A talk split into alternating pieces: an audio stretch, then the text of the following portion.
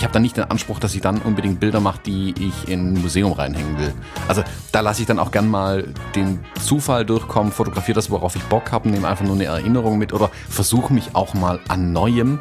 Und wenn es nicht klappt, dann stecke ich die Kamera weg und denke mir, jo, also doch blöde Idee gewesen. Und dann ist auch gut.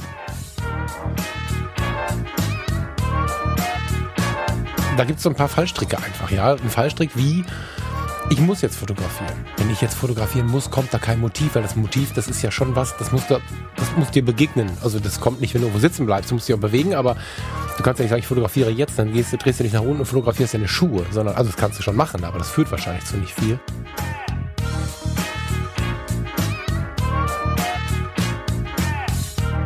Hallo und herzlich willkommen, wir sind die Fotologen. Mein Name ist Thomas Jones und am anderen Ende grüße ich den Falk Frasser. Hallo Falk. Good morning, Mr. Jones. Guten Morgen. Du schlürfst schon fröhlich deinen Kaffee. Ich schlürf mal aus meiner lautlosen äh, Tasse auch einen Kaffee. Ist das eine Kritik an meiner Tasse? Ja. ich liebe meine Tasse. Und ich liebe Podcasts, die mit Tassen klimpern. Ach ja, geht so. Also ich habe hier so einen komischen, auch wenn der jetzt auch mittlerweile blöd ist, ähm, so einen Bambusbecher. Ähm, aber der, der klimpert nicht ganz so wie die Keramiktassen. Das ist eigentlich gar nicht schlecht. Vor allem, der lässt sich auch leiser absetzen. Das finde ich das Gute. Der zweite Bambusbecher, der während des Trinkens undicht geworden ist, hat mir gelehrt, dass Bambus ein geiles Material ist, aber nicht für Kaffeebecher. das habe ich mir inzwischen geschenkt. Doch, der ist erstaunlich gut, muss ich sagen. Der hält schon eine ganze Ewigkeit eigentlich. Also aus dem, der macht, keine Ahnung, da habe ich schon 50 Episoden jetzt schon mitgemacht. Ach krass. Also äh, du meinst jetzt richtig Bambus, dass der so aussieht wie so eine Bambusschale oder meinst du dieses Bambus-Plastikähnliche? Nee, ähm genau, dieses Bambus Composite-Material, was vermutlich auch in der Raumfahrt eingesetzt wird, keine Ahnung. Also da, wo man es ja kürzlich gesagt hat, wenn man Heißgetränke einfüllt, löst sich der Klebstoff raus und man verklebt innerlich. Es verklebt den Geist. Ähm, also wenn ich immer langsamer werde. Wo hast du das denn gehört? Keine Ahnung, in irgendwelchen Schocknachrichten. Da schaltest einmal Nachrichten ein, weil du denkst, guck, informierst dich mal über die Welt, dann heißt dein Bambusbecher ist doch blöd. Für, nicht für die Umwelt, aber für dich. ja, die hatte ich zweimal to go äh, und dann habe ich mir gedacht, wo heißer Kaffee rein kann, das kann auch in die Spülmaschine und das haben sie beide nicht überlebt und ja, ich bin, ich bin ein Becherkiller, stelle ich gerade fest. Ja, ähm, apropos, oh, guck, apropos kaputte Sachen, da habe ich noch ein kleines Follow-up vielleicht. Ähm, ich hatte ja kürzlich meine Fuji in der Reparatur, meine XT3. Mhm. Mm, und wir hatten uns ja auch kürzlich über den Service von Canon und von Fuji unterhalten. Da dachte ich mir, muss ich jetzt hier mal eine große Beschwerde vielleicht loswerden an der Stelle. Oh. Die Kamera ist, ja, die war erst verschwunden, genau, das Paket ist tatsächlich wieder aufgetaucht. Ähm, aber ähm, die Kamera kam also zurück, ist wieder da und ich war ziemlich enttäuscht, wo ich sie aufge also wo ich das Paket aufgemacht habe, ähm, weil Fuji äh, hat scheinbar beschlossen, äh, die Kamera zu reparieren und die hat mir erst eine E-Mail geschrieben, ähm, was alles kaputt ist an der Kamera. Also der, oben der Auslöser war ja defekt und sie haben dann aber dazu geschrieben, hier äh, am, am Top-Gehäuse oder am gesamten Gehäuse überall Kratzer, Dellen, Schramm und überhaupt die Kamera sieht aus wie Sau. Das haben sie nicht ganz so geschrieben, aber in netten Worten so irgendwie formuliert. Mhm. Ähm, jetzt haben die alles an der Kamera ausgetauscht, was Kratzer hatte. Wie? Kostenlos. Ach, kostenlos. Ich habe quasi eine neue Kamera bekommen. Was? ja, die Kamera, du musst dir das vorstellen. Die Kamera ist jetzt ein Jahr lang mit mir echt um die Welt geflogen. Die ist in Israel an den Wänden entlang geschraubt, in New York runtergeschmissen worden, äh, in der Normandie durch den Strand gezogen. Die hat alles mitgemacht, wirklich alles. Also A, kein Wunder, dass die kaputt ist und B, hatte die echt Charakter jetzt am Ende und ich habe sie richtig, richtig geliebt. Jetzt kommt die zurück und sieht aus, als hätte ich eine neue gekauft. Auch, das die haben, ja voll geil, aber hey. Die haben auch alle Buttons ausgetauscht. Ja, jeder, komm, jeder, ja. Aber jeder da hört einer, äh, da hört einer die Fotologen oder, oder YouTube-Kanal oder irgendwas. Das ist nicht möglich sonst. Die können äh, nicht, das machen die nicht bei jedem Kunden. Völlig ich, unmöglich, Tom. Weiß ich nicht. Nein, das geht nicht. Da hat einer, irgendwer hat den Absender erkannt. Da ist der Typ, der macht immer so viel mit Fuji und so. Und dann erzählt er das bestimmt. unmöglich sonst. Überleg dir das mal bitte, was das, was das für ein Drama wäre, wenn die, wenn die bei jeder Kamera, ich meine, die sind alle lackiert, das heißt, die kommen auch alle verkratzt rein. Eine, also eine Vielzahl wird verkratzt reinkommen. Und wenn die das alles immer tauschen, dann ist nächste Woche vorbei mit Fuji. Ah, weiß ich nicht. Also Geil. auf jeden Fall habe ich quasi eine neue XT3 äh, bekommen jetzt. Ähm, ja, und funktioniert einwandfrei. Ich, sogar ich, ich war so irritiert, muss ich zugeben, dass ich sogar extra geguckt habe, ähm, ob ich eine neue Seriennummer habe, ob irgendwas anderes in die Metadaten geschrieben wird oder so. Aber also es scheint die gleiche Kamera immer noch in zumindest Sensor und Hauptplatine zu sein, aber irgendwie alles, was Knöpfe hat, ist neu. Also das fühlst du ja. Also du merkst ja an den Buttons, also an den das, die Drehräder und alles, alles neu. Hm, krass. Hm. Die XT3 funktioniert wieder, ist wieder, alles ist wieder gut. Ähm, ich habe in der Zeit, ich habe ja ein Austauschgerät bekommen, die, die andere XT3, die habe ich nicht mal aus der Packung genommen. Ich habe nur die X Pro 3 in der Hand gehabt die ganze Zeit. Ähm, von daher alles gut gewesen. Ähm, ich habe aber noch eine kleine äh, Hörerbitte, Hörerumfrage. Hm, egal. Wir hatten uns mal vor Ewigkeiten in Episode 120 habe ich irgendwie äh, drüber lamentiert, dass ich mir einen neuen Stuhl kaufen muss für mein Büro. Mhm. Ähm, mit der Entscheidung bin ich noch immer nicht so wirklich weitergekommen in dem, dass ich mir einen Stuhl endlich gekauft hätte. Ich weiß zwar, welchen ich will, aber ich will irgendeinen, der lieferbar ist. Und jetzt, anstatt drei Wochen auf meinen Stuhl zu warten, habe ich jetzt irgendwie ein halbes Jahr gewartet mit der Bestellung. Ganz schlau. Ähm, und mittlerweile ist mir aufgefallen, ich hätte auch ganz gern einen neuen Schreibtisch. Und ich weiß, ich bin mir sicher, von den Hörerinnen und Hörern da draußen gibt es bestimmt irgendjemanden, der einen Schreibtisch hat, der höhenverstellbar ist ähm, ich will unbedingt einen höhenverstellbaren Schreibtisch haben. Ich stehe eigentlich ganz gern beim Arbeiten tatsächlich. Wenn da draußen jemand einen Tipp hat für höhenverstellbare Arbeitstische, gerne her damit. Ähm, das würde mich sehr interessieren, ob da jemand äh, irgendeine Empfehlung tatsächlich aussprechen kann. Äh, elektrisch höhenverstellbar, also ich will keine Kurbel an der Seite. Das äh, ist entgegen dem, was ich möchte. Ähm, also wenn da jemand was hat, gerne her damit. Hast du schon mal an so einem Steharbeitstisch gearbeitet? Ja, tatsächlich schon mehrfach. Das ist ganz geil. Also ich ja. kenne tatsächlich mit so einer Kurbel so, das fand ich jetzt aber nicht nervig, weil die war sehr gut verarbeitet und war jetzt nicht so ein Ding, dass du danach schwitzt, sondern das waren irgendwie vier Umdrehungen, da war der Meter weiter oben oder so. Ähm, ich kann dir null sagen, was das für ein Modell war, aber äh, in den Leitstellen, in der, in der Rettung gab es tatsächlich sowas schon, dass du also sitzen konntest, dann hattest du das ganze den ganzen Elektronik-Kladderadatsch in dem Tisch eingebaut, so, und darunter war das Gestell, was sonst unter normalen Schreibtischen ist, wahrscheinlich ein bisschen stabiler, weil da halt mehr Kram drauf ist. Und äh, wenn du keinen Bock mehr auf Sitzen hattest, dann konntest du den hochkurbeln, dann hast du dir so ein, also ich habe immer gesagt, das ist so ein Zaun, wie, wie man Pferde festmacht, so ein, so ein Höckerchen mit so zwei Rollen dran, dann konntest du dich da anlehnen und quasi, damit du nicht freistehen musst, wenn du nicht freistehen möchtest, konntest du dich dann so im Stehen anlehnen und dann weiterarbeiten. Das war mhm. ganz geil. Ja. Ja, ah, ich, ich genieße das total. Ich habe ähm, in meinen alten Jobs auch immer, mich habe mit meinem Laptop dann irgendwann die Stehtische irgendwo in der Kaffeeecke oder so gestellt, einfach eine Weile die Haltung zu ändern und einfach mal ein bisschen im Stehen zu arbeiten. Ähm, das ist schon ganz geil eigentlich. Und irgendwie habe ich mir vorgenommen, in meinem eigenen Büro ist die erste Aktion, die ich mache, mir einen eigenen Stehtisch zu kaufen. So, jetzt irgendwie auch über vier Jahre später kein Stehtisch. Ähm, deswegen ist mir irgendwann über Silvester oder so eingefallen, vermutlich gerade, wo es Feuerwerk hochgegangen ist. Stetisch, die mhm. Offenbarung. Dann hast du es aber schon mal benutzt. Ne? Ich meine, der große Fehler, wenn man das das erste Mal macht, oder die große Gefahr, die sich da drin ähm, verbirgt, ist tatsächlich, dass ähm, man, man dann nur noch steht und dann am Ende hat man Schmerzen, weil man nur noch steht. Also das ist mhm. auch nicht zuträglich. nee, ich hatte da tatsächlich einen Kollegen, ähm, der hat so einen Stehtisch äh, gehabt, äh, auch aus Rückengründen. Mhm. Und ähm, der hatte sogar so eine komische Matte unten liegen, da wo er stand. Also der hat der, seinen Bürostuhl und konnte aber auch so eine Matte herziehen. Ähm, und die Matte war auch irgendwie komisch beschaffen, dass man da also quasi immer drauf hin und her wackeln kann. Ähm, wie auf Wiese stehen, so sollte sich das irgendwie anfühlen. Also nicht auf hartem Büroboden rumstehen, sondern ähm, für den Rücken angenehm stehen, also weich mhm. stehen quasi. Und das müsste natürlich auch eine her. Aber das, das ist schon ganz geil, muss ich sagen, so ein mhm. Stehtisch. Ja, ja, kann ich gut verstehen. Also, wenn da jemand eine Empfehlung hat, ähm, gerne mir irgendwie, äh, keine Ahnung, den Link zuschicken. Gerne bei Twitter übrigens, falls ihr bei Twitter seid. Irgendwie in letzter Zeit kommen, kommt irgendwie da mehr und mehr zusammen. Kann aber auch sein, dass die Leute einfach gemerkt haben, dass ich mich da rumtreibe. Mittlerweile was machst du bei Twitter? Äh, alles mittlerweile. Bei Facebook habe ich ja kaputt gemacht, meins. So Teil aus Versehen. Ähm, deswegen hänge ich jetzt mehr bei Twitter rum. Warte, warte, warte, langsam. Also, was hast du bei Facebook kaputt gemacht? Ich bin in Facebook hergegangen und habe mal geguckt, was passiert, wenn ich allen entfolg. Also nicht äh, die Freunde, die, also nicht ent, entfreunden, sondern entfolgen. Ich habe quasi, keine Ahnung, von was sind's, 800, 900 Freunde in Anführungszeichen, ähm, habe ich alles entfolgt und den ganzen Seitenkram, den ich da drin habe, ich auch alles entfolgt. Und jetzt wollte ich einfach gucken, was was passiert dann mit Facebook? Und jetzt ist es irgendwie kaputt. Also ich krieg jetzt die wildesten Sachen angezeigt, die mich einfach überhaupt nicht interessieren. Ich glaube, der Algorithmus hat denkt, ich bin kaputt.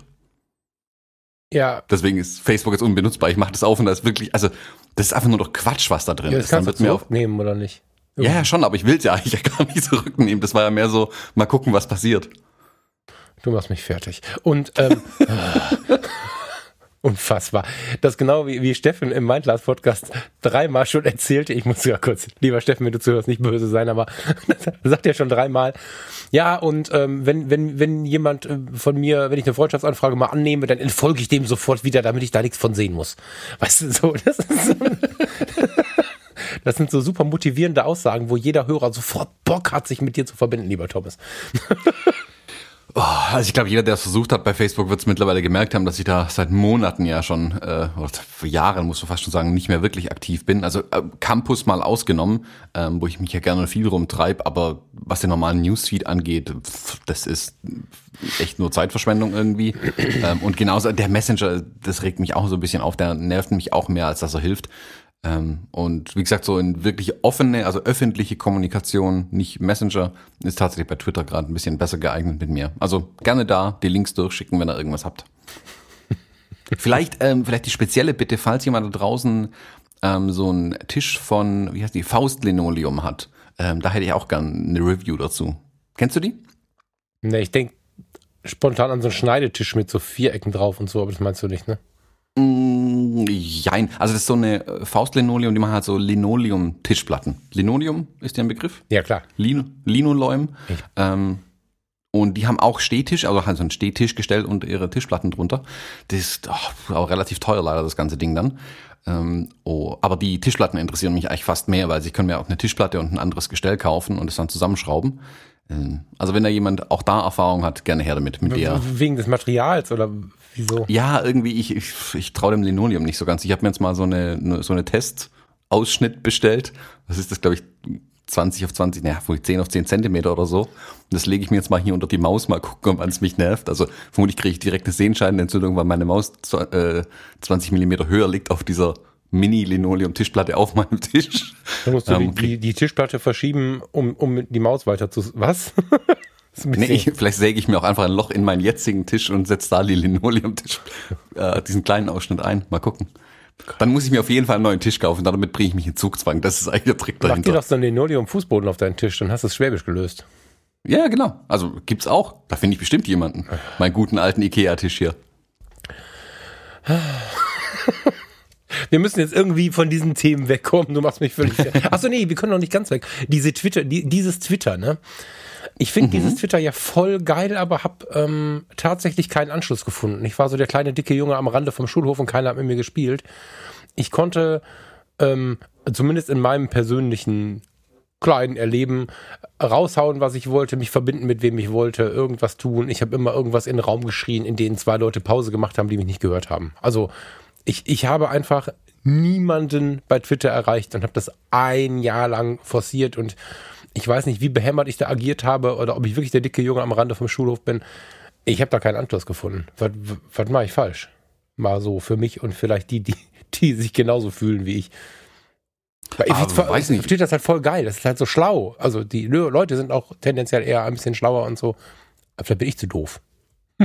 Weiß ich nicht. Also ich habe es gerade mal reingeguckt. Du hast 180 Tweets Ja. bei Twitter. Das will jetzt nicht angeben. Ich habe fast zweieinhalbtausend. Ja, du bist auch voll geil. Aber sag mir trotzdem, wie ich da jetzt reinkomme, ohne frustriert wieder nach Hause zu gehen. Äh, Es kommt darauf an, was du draus willst. Also ich will ja nicht so viel aus Twitter. Das ist ja das Schöne. Also hin und wieder komme ich in die Aktion, in die Interaktion mit irgendjemandem, aber das dann eher auch zufällig. Ja, aber was, was postest du denn da? Oh, also wer mir folgt, wird merken, dass ich gerade relativ aktiv in der US-Politik irgendwie verhaftet bin und mich da gern aufreg. Also Ah. folgt mir, folgt mir nur, wenn ihr das ertragen könnt. Also nicht Thomas Jones Photography, sondern, sondern Thomas Jones äh, in Socken am Sofa.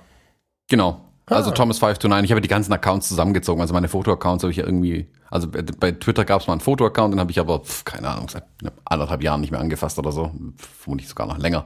Ähm, und habe sie alles zusammengezogen, genauso die, die Instagram-Accounts und also Facebook, die Facebook-Seite, weiß ich gar nicht, ob es die noch gibt, vermutlich haben sie die wegen Inaktivität gelöscht mittlerweile. Ähm, aber nee, also meinen alten Twitter-Account habe ich quasi in Anführungszeichen reaktiviert oder halt alles da zusammengezogen. Aha. Ja, Den gibt's ja auch schon eine ganze Weile. Hier jetzt nochmal, hier, warte. Twitter. eigentlich ist mir das alles viel zu viel Social Media, aber Twitter finde ich halt total spannend eigentlich, aber irgendwie. Twitter löst halt ein Problem für mich, ähm, was Facebook ganz massiv hat. Ähm, Twitter hat ja die Begrenzung auf 280 Zeichen pro Tweet. Mhm. Ähm, und das löst natürlich diese Textwände ein Stück weit.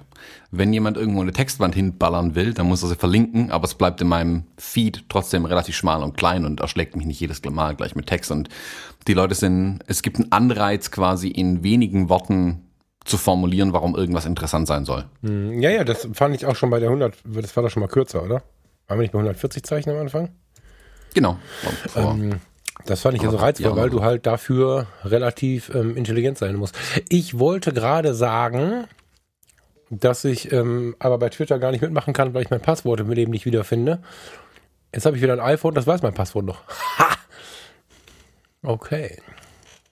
Ja, ich richte das jetzt nicht ein, aber ich muss dann mal da zurückgehen wieder. Super gut. Genau, aber folgt doch mal dem Falk, damit der sich verfolgt fühlt. Ja, ich muss gerade mal, wie heiße ich denn? Anderen erlauben dich über deine E-Mail-Adresse zu finden. Ich habe die falsche Adresse angegeben, aber ja.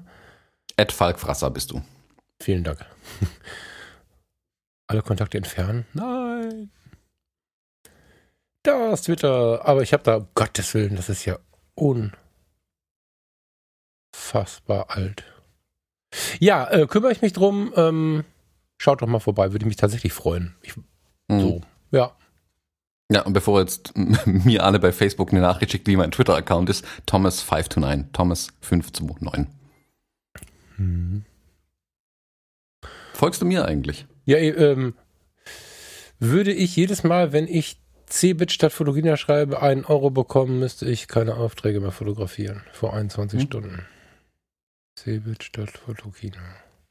Ich verstehe es nicht, aber das mag ich an Twitter, dass man einfach so einen Gehirndurchfall da reinhämmern kann. Und, ähm, ja. ja. Ich habe da Fotokina eine E-Mail geschrieben und sie als Cebit betitelt. Ganz schlau, wie ich bin. Ich weiß nicht, ob das ein freudscher Versprecher war, ähm, weil ich ja ein bisschen glaube, dass die Fotokina angezählt ist. Ähm, ja, die, die, CeBIT, auch, ja. die CeBIT ist ja tot und ich, wir haben ja vor, wo, wann waren wir auf der letzten Fotokina? Anderthalb Jahre ist es her, September mhm. 2018 war das, mhm. ja. Ähm, da habe ich ja, da, selbst da sind wir schon ein paar Mal rausgerutscht, dass ich CeBIT gesagt habe statt Fotokina. Und ich habe es auch mit die beiden ja auch verglichen, dass die CeBIT ja mal die Messe war und halt jetzt tot ist, Punkt. Ähm, bei der Fotokina habe ich ja ähnliche Zeichen gesehen. Ähm, das ist ähm, ja äh, offensichtlich für mich gewesen irgendwie und jetzt bewahrheitet sich halt langsam. Ich glaube, das verstärkt meinen freudschen Versprecher, den ich da die ganze Zeit oder freudschen Verschreiber, den ich da die ganze Zeit drin habe. Jetzt habe ich auf jeden Fall eine E-Mail hier, also bin gerade in Kontakt mit der, mit der Messe irgendwie und halt, ja, la la la, hier würde ich gerne auf der CeBIT einen Vortrag halten, bla bla bla bla. Und ich so, was, CeBIT? Drück, lösch. Zum Glück nicht abgeschickt, das wäre peinlich gewesen. Hast du, hast du die Fotologen erwähnt? Nee, ne? Doch, klar. Echt? Überleg dir das nochmal. Erinnere dich daran, dass ich die Fotokina auch schon mal kontaktiert habe und die Antwort bekommen habe, die Fotologen sind zu unwichtig. Schauen wir mal. Also, also das nehme ich mit sehr viel Humor, aber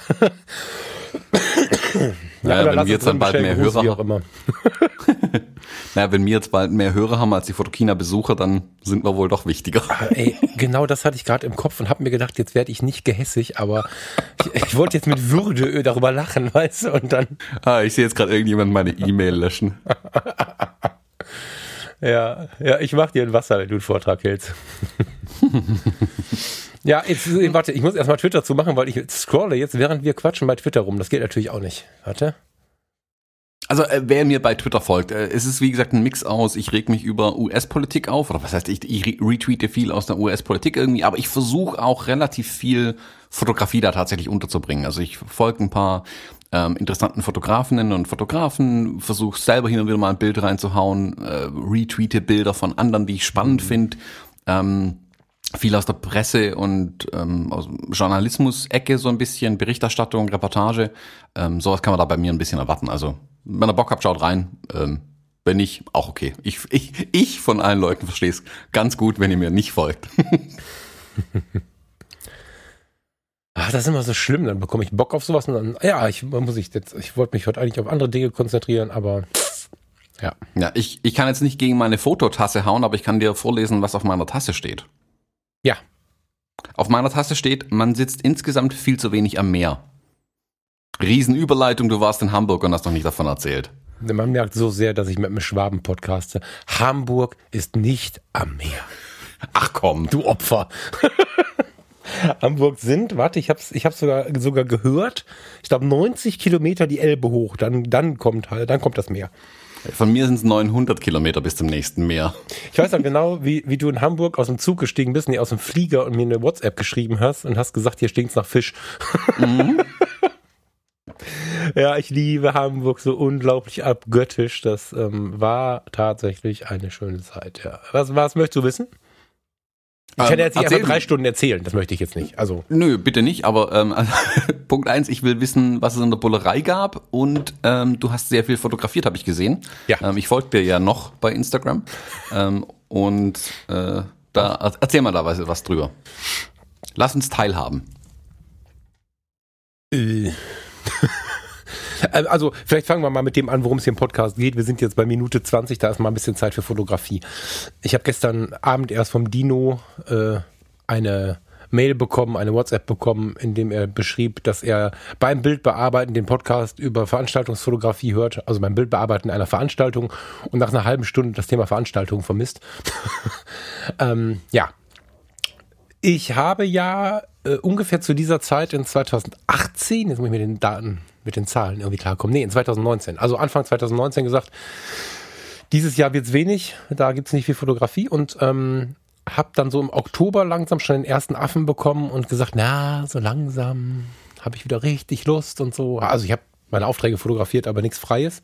Habe auf Texte schon so ein bisschen mich da reingefunden und in Hamburg hat's mich wieder gepackt, wie es halt so früher war. Und ähm, das war ein sehr, sehr schönes Erlebnis, weil wieder zurückzufinden in diese alte mh, mm, freie Leidenschaft des Fotografierens, nachdem man so eine kreative Pause hatte, das war schon ein geiles Erlebnis jetzt. Ne? Ich habe mich damit ein bisschen beschäftigt, wie man da wieder reinkommt, weil es tatsächlich ja nach längeren Pausen auch gar nicht so einfach ist.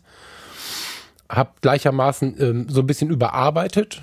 Ähm, was, was, was, was, was habe ich vielleicht nicht so richtig gemacht? Was könnte ich jetzt besser machen?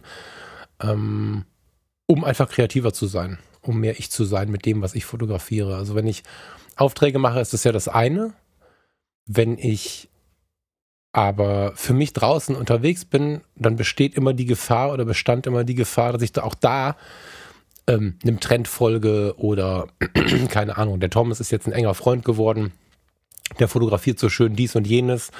Und das, dann ist die Gefahr halt, dass man sich nicht auf sich selbst einlässt, sondern irgendwem folgt. Ob das jetzt Lindbergh oder Thomas Jones ist oder Steffen Böttcher oder Patrick Ludolf, aber die Gefahr besteht halt, dass man wie immer im Leben, es gar nicht tut, weil man es selber tun möchte, sondern dass man irgendwem hinterherläuft. Und ja, da habe ich in Hamburg jetzt die Zeit genutzt. Hamburg war ja für mich eh immer so ein, ja, so ein ähnlicher Sehnsuchtsort oder so ein, so ähnlicher Wohlfühlort, wie es Texel auch ist, auch wenn er nicht vergleichbar ist, nicht im Ansatz.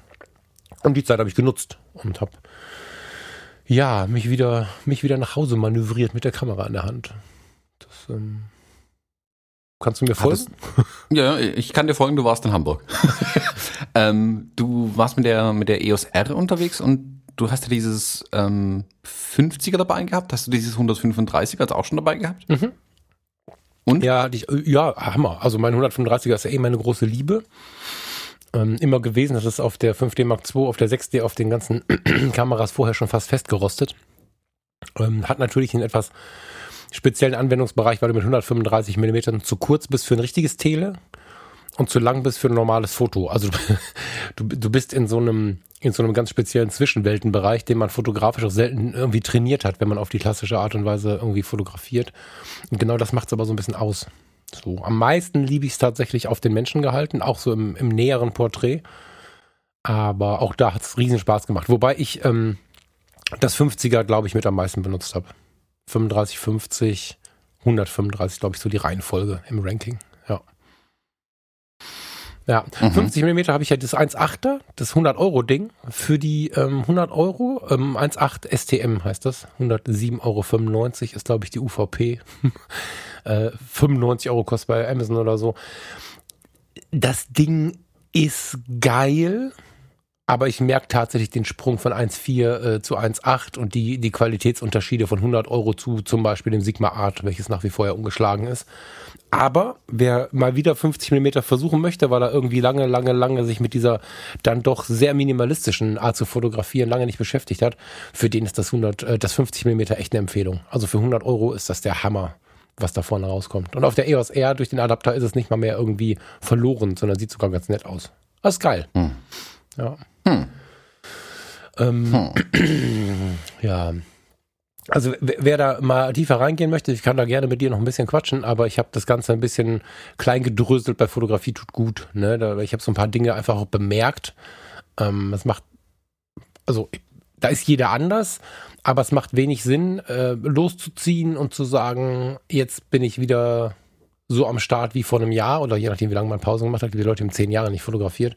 Und dann kommt man nach Hause und ist enttäuscht, dass man nichts fotografiert hat und ist immer noch gestresst, weil man die ganze Zeit auf der Suche war. Ich habe tatsächlich auch Momente gehabt, wo ich die Kamera wieder weggelegt habe, wo ich ähm, bewusst nicht fotografiert habe, weil ich auch gemerkt habe, so jetzt reicht's auch gerade mal und so. Ähm, das war ganz schön faszinierend, wie viel Energie das dann in die Zeiten gespült hat, wo ich richtig Bock auf die Kamera hatte. Also ich habe da in mhm. Wellen quasi fotografiert und mir erlaubt, jetzt auch mal keinen Bock zu haben, was dazu geführt hat, dass ich noch viel enthusiastischer dabei war, wenn ich es in der Hand hatte. Das, ähm, das war ganz mhm. interessant, das mal bewusst zu beobachten, weil ich weiß du das kennst, wenn du losziehst, so, ich habe heute frei oder ich habe heute Nachmittag frei oder ich bin jetzt im Urlaub oder was auch immer. Ich muss jetzt geile Fotos machen gehen. Das ist schlecht. das geht ganz oft nach hinten los. Dann kommt man traurig nach Hause ohne irgendwelche Ergebnisse. Und das passiert halt nicht, wenn du, wenn du ganz intensiv auf dich hörst, so will ich das jetzt überhaupt, habe ich jetzt Bock und so. Hm. Gut, du warst ja auch nicht primär zum Fotografieren in Hamburg, dann wäre es ja auch nochmal eine ganz andere Sache gewesen, logischerweise. Also wenn du jetzt gesagt hast, hey, ich muss, keine Ahnung, ein Buch voll machen mit Hamburg-Bildern, dann geht mir auch schon ganz anders an die Sache ran. Wenn du jetzt aber primär da bist, ähm, zum Ausspannen, äh, um mit Farina da abzuhängen, dann ist Fotografie schön, wenn sie passiert, aber sie muss nicht passieren und vor allem eigentlich äh, mache auch ich dann so, ich habe dann nicht den Anspruch, dass ich dann unbedingt Bilder mache, die ich in ein Museum reinhängen will. Also da lasse ich dann auch gern mal den Zufall durchkommen, fotografiere das, worauf ich Bock habe, nehme einfach nur eine Erinnerung mit oder versuche mich auch mal an Neuem.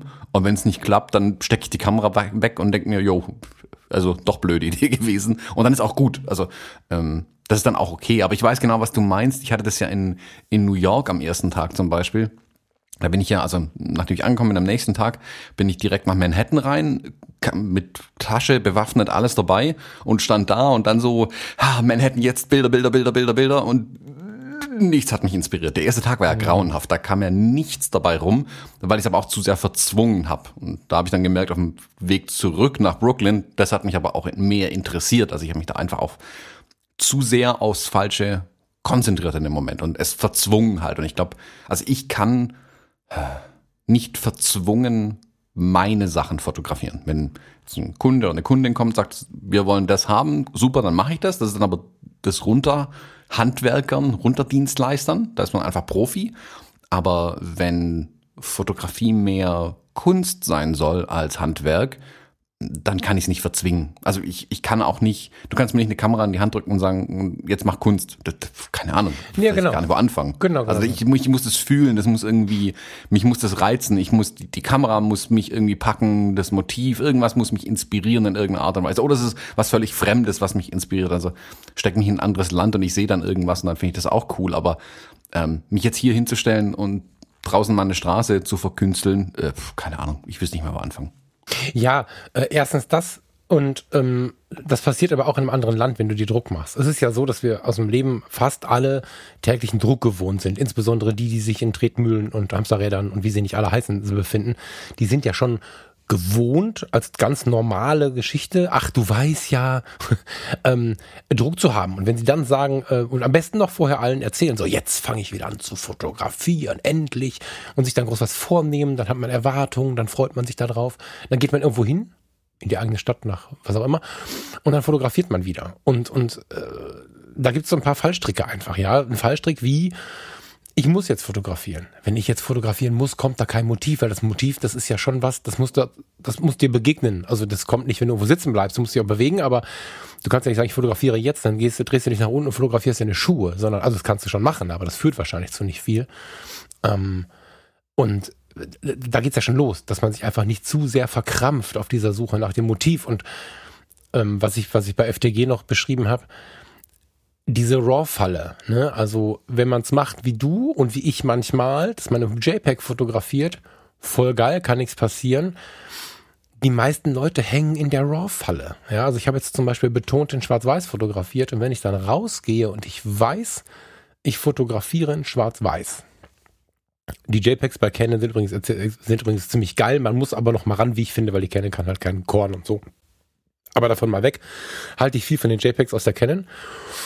Und wenn ich dann aber, um mich selbst zu beschützen quasi, schon mal schwarz-weiß voreinstelle, habe ich nicht das Problem, dass ich nicht weiß, was ich fotografiere. Weil wie oft gehen wir, wenn wir so, wir gehen mal irgendwo hin und haben halt die Kamera dabei. Oder wir gehen ziellos durch die Straßen, haben Lust zu fotografieren. Dieser unbestimmte Modus, der nicht heißt, ich mache einen Auftrag, ich habe ein Model dabei, was auch immer, der führt ganz oft dazu, dass wir, wenn wir es RAW anhaben, einfach erstmal alles wegfotografieren, was irgendwie geil ist um dann zu Hause zu überlegen, guck mal, das könnte in Schwarz-Weiß gut aussehen, oh, hier Farbe, bisschen analoger Style, ja, das ist auch wieder Schwarz-Weiß und so.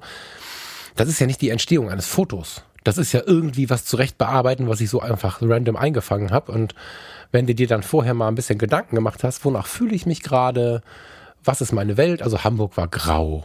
Hamburg war dunkel, Hamburg war relativ verregnet. 16.25 Uhr geht die Sonne unter. Ich war uh, in einem ziemlich melancholischen Modus, im besten aller Sinne. Ich fühle mich da ja zu Hause, aber ich war in einem melancholischen Modus. Das Meer, die Seeleute, heißer Kaffee, Rum, all diese Gefühle, was soll man da anderes fotografieren, außer tiefes Schwarz, ein bisschen weiß, eher grau und äh, Korn und äh, komische Lichteffekte und so. Da geht ja eigentlich gar nichts anderes. So habe ich das also schon eingestellt und genau danach geschaut. Und plötzlich waren da überall Motive. Wenn ich random im RAW rumgelaufen wäre, hätte das nicht funktioniert. Und das sind so Kleinigkeiten, die ich glaube, dass die viel schneller dazu führen, dass man ähm, wieder was erschafft, was auch aus einem selbst rauskommt, indem man seine Stimmung prüft und überlegt, was bin ich denn gerade? Und daraus dann seine Fotos äh, quasi wächst, wachsen lässt, also entstehen lässt. Ja, balsam für meine Seele, dass du sagst, äh, im JPEG zu fotografieren. ja, also äh, genieße ich voll. Ja, gerade, ich meine, was, was, natürlich jeder selber machen kann, ich habe es äh, zugegebenermaßen halbe halbe gemacht, um mich zu prüfen. Ich habe teilweise nur im äh, JPEG fotografiert und teilweise RAW und JPEG, weil ich meinte, eine Rückfallebene haben zu müssen.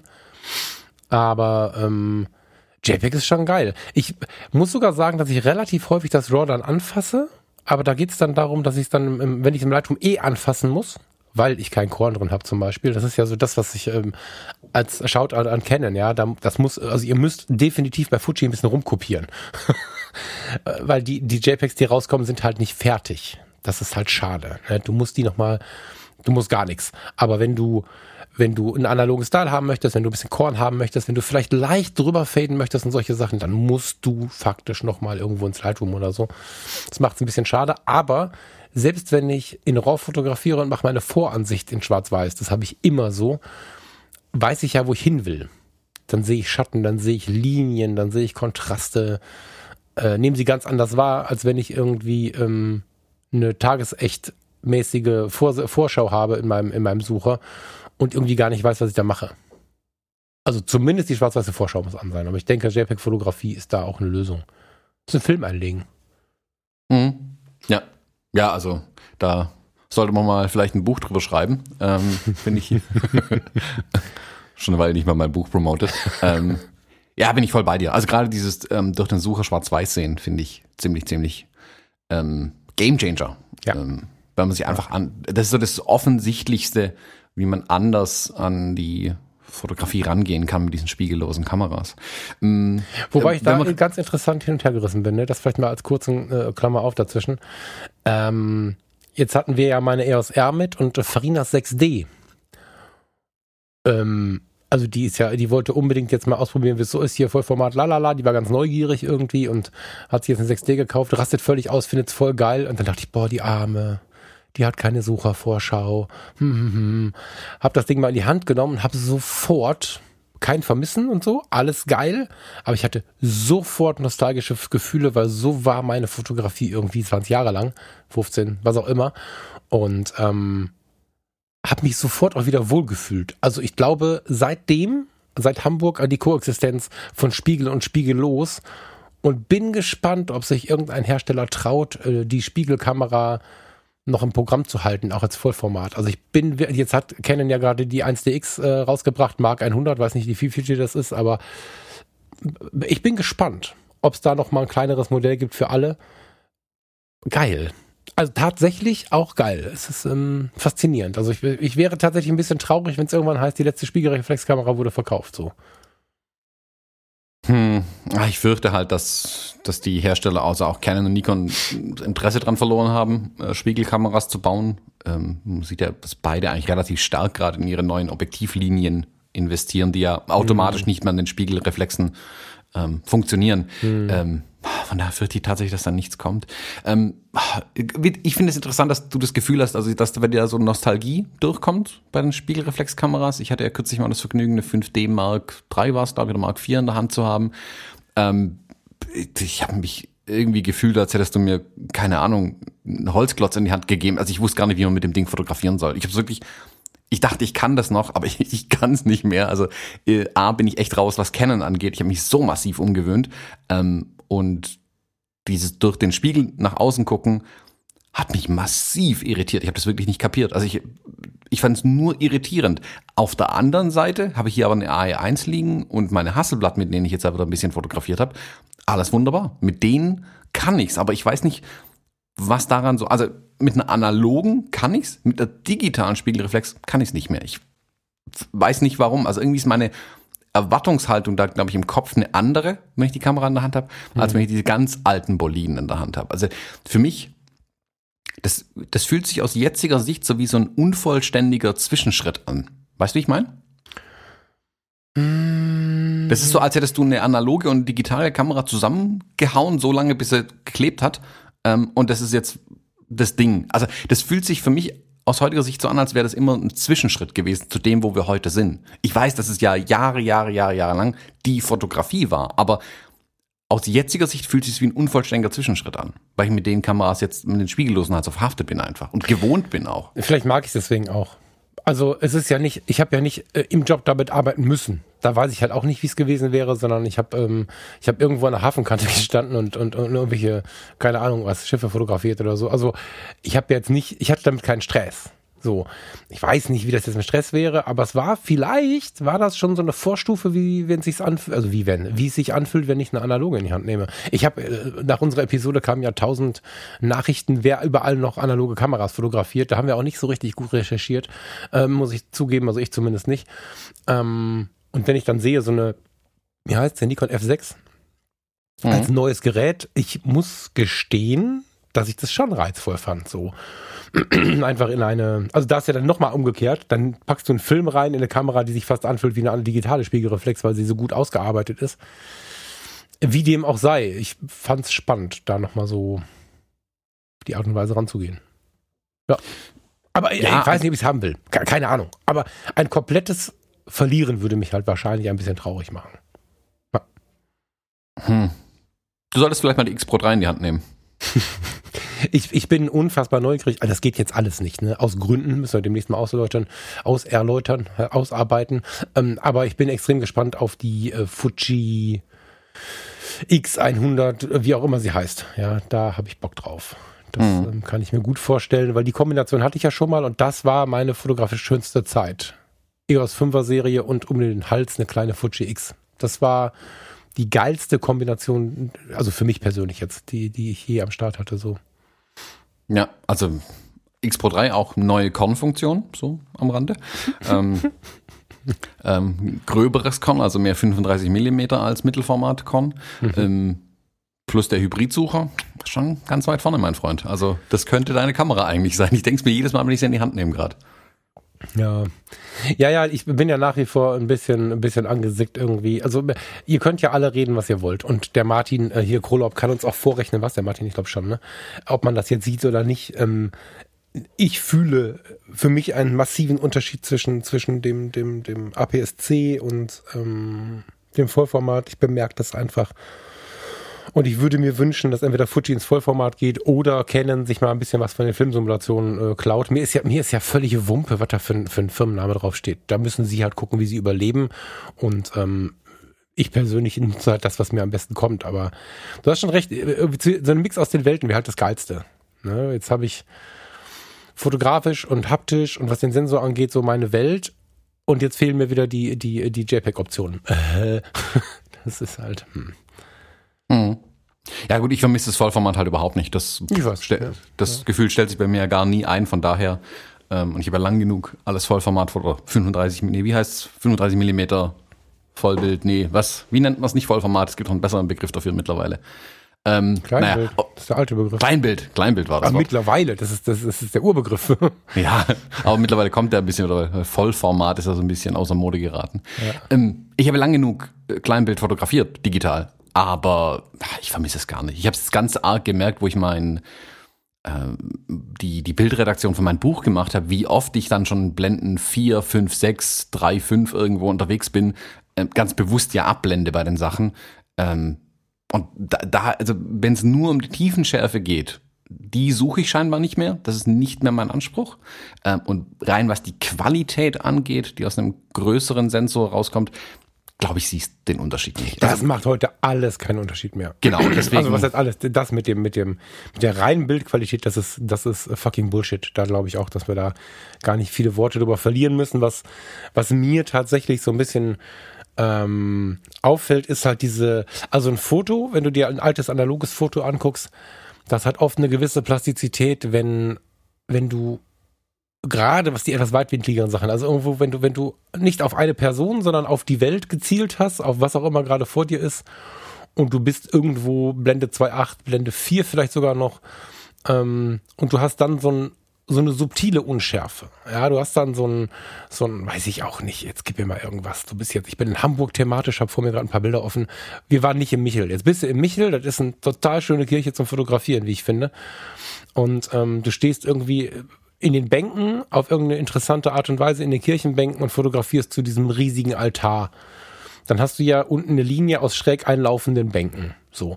Und wenn diese Linien, die da entstehen, zum Beispiel in so ganz subtil in eine Unschärfe fallen, oder wenn du den Altar also etwas näher fotografierst und die Fenster dahinter fallen in so eine ganz leicht subtile Unschärfe, wenn du dann noch ein leichtes Korn drüber legst, dann sieht es halt sehr analog aus. Und wenn du all-in-one Schärfe hast, halt nicht.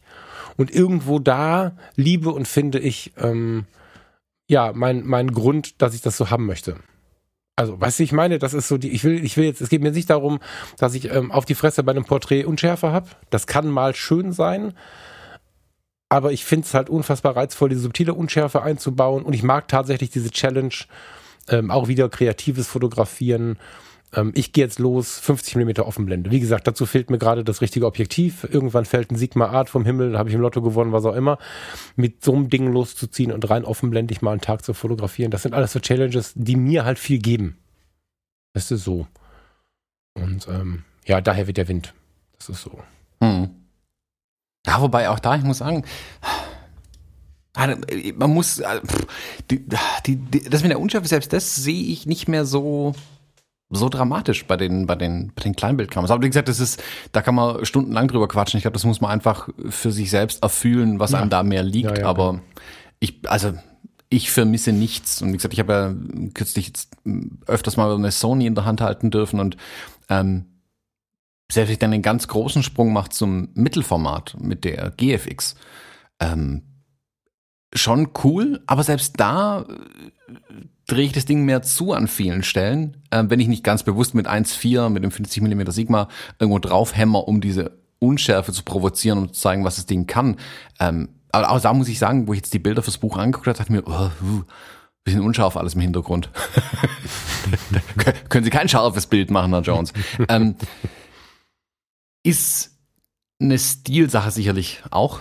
Ähm, aber wie du gesagt hast, technisch, also rein was hier Pixel-Peeping angeht, gibt es, glaube ich, keinen Unterschied, meiner Meinung nach, den jemand, vor allem ein, ein, ein Laie, ähm, der nicht in der äh, Pixel-Peeping-Fotojury sitzt, ähm, angeht, der es dann wirklich sieht oder interessiert. Also am Ende interessiert es meiner Meinung nach. Die Leute, die hingucken, ähm, ob das jetzt ein bisschen mehr oder anders rauscht bei ISO 6400, das sind nicht die Leute, die sich für gute Fotografie interessieren, meiner Meinung nach.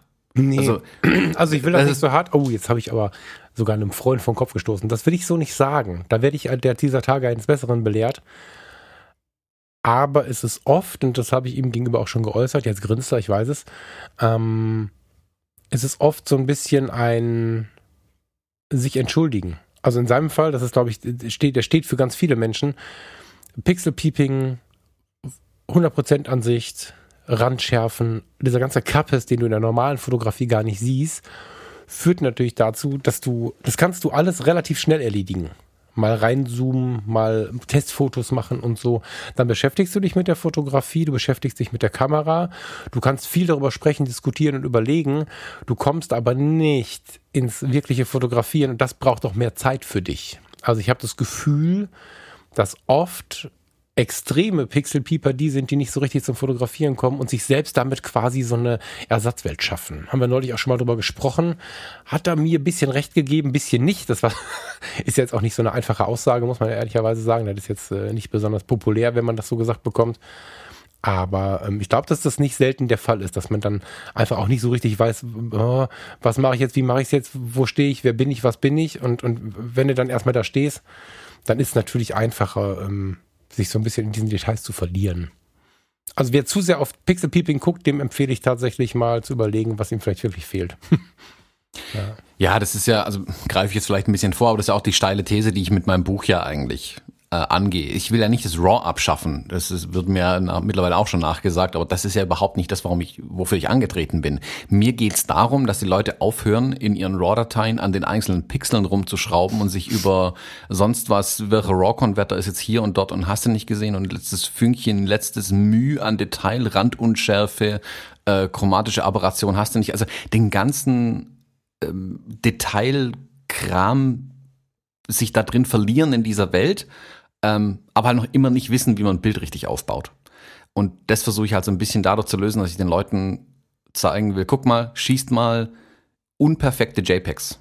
Also mhm. geht in diese unperfekte Fotografie rein und wenn es dann überbelichtet ist, ist es überbelichtet und dann ist es halt weg das Bild. Das ist auch okay. Es ist okay.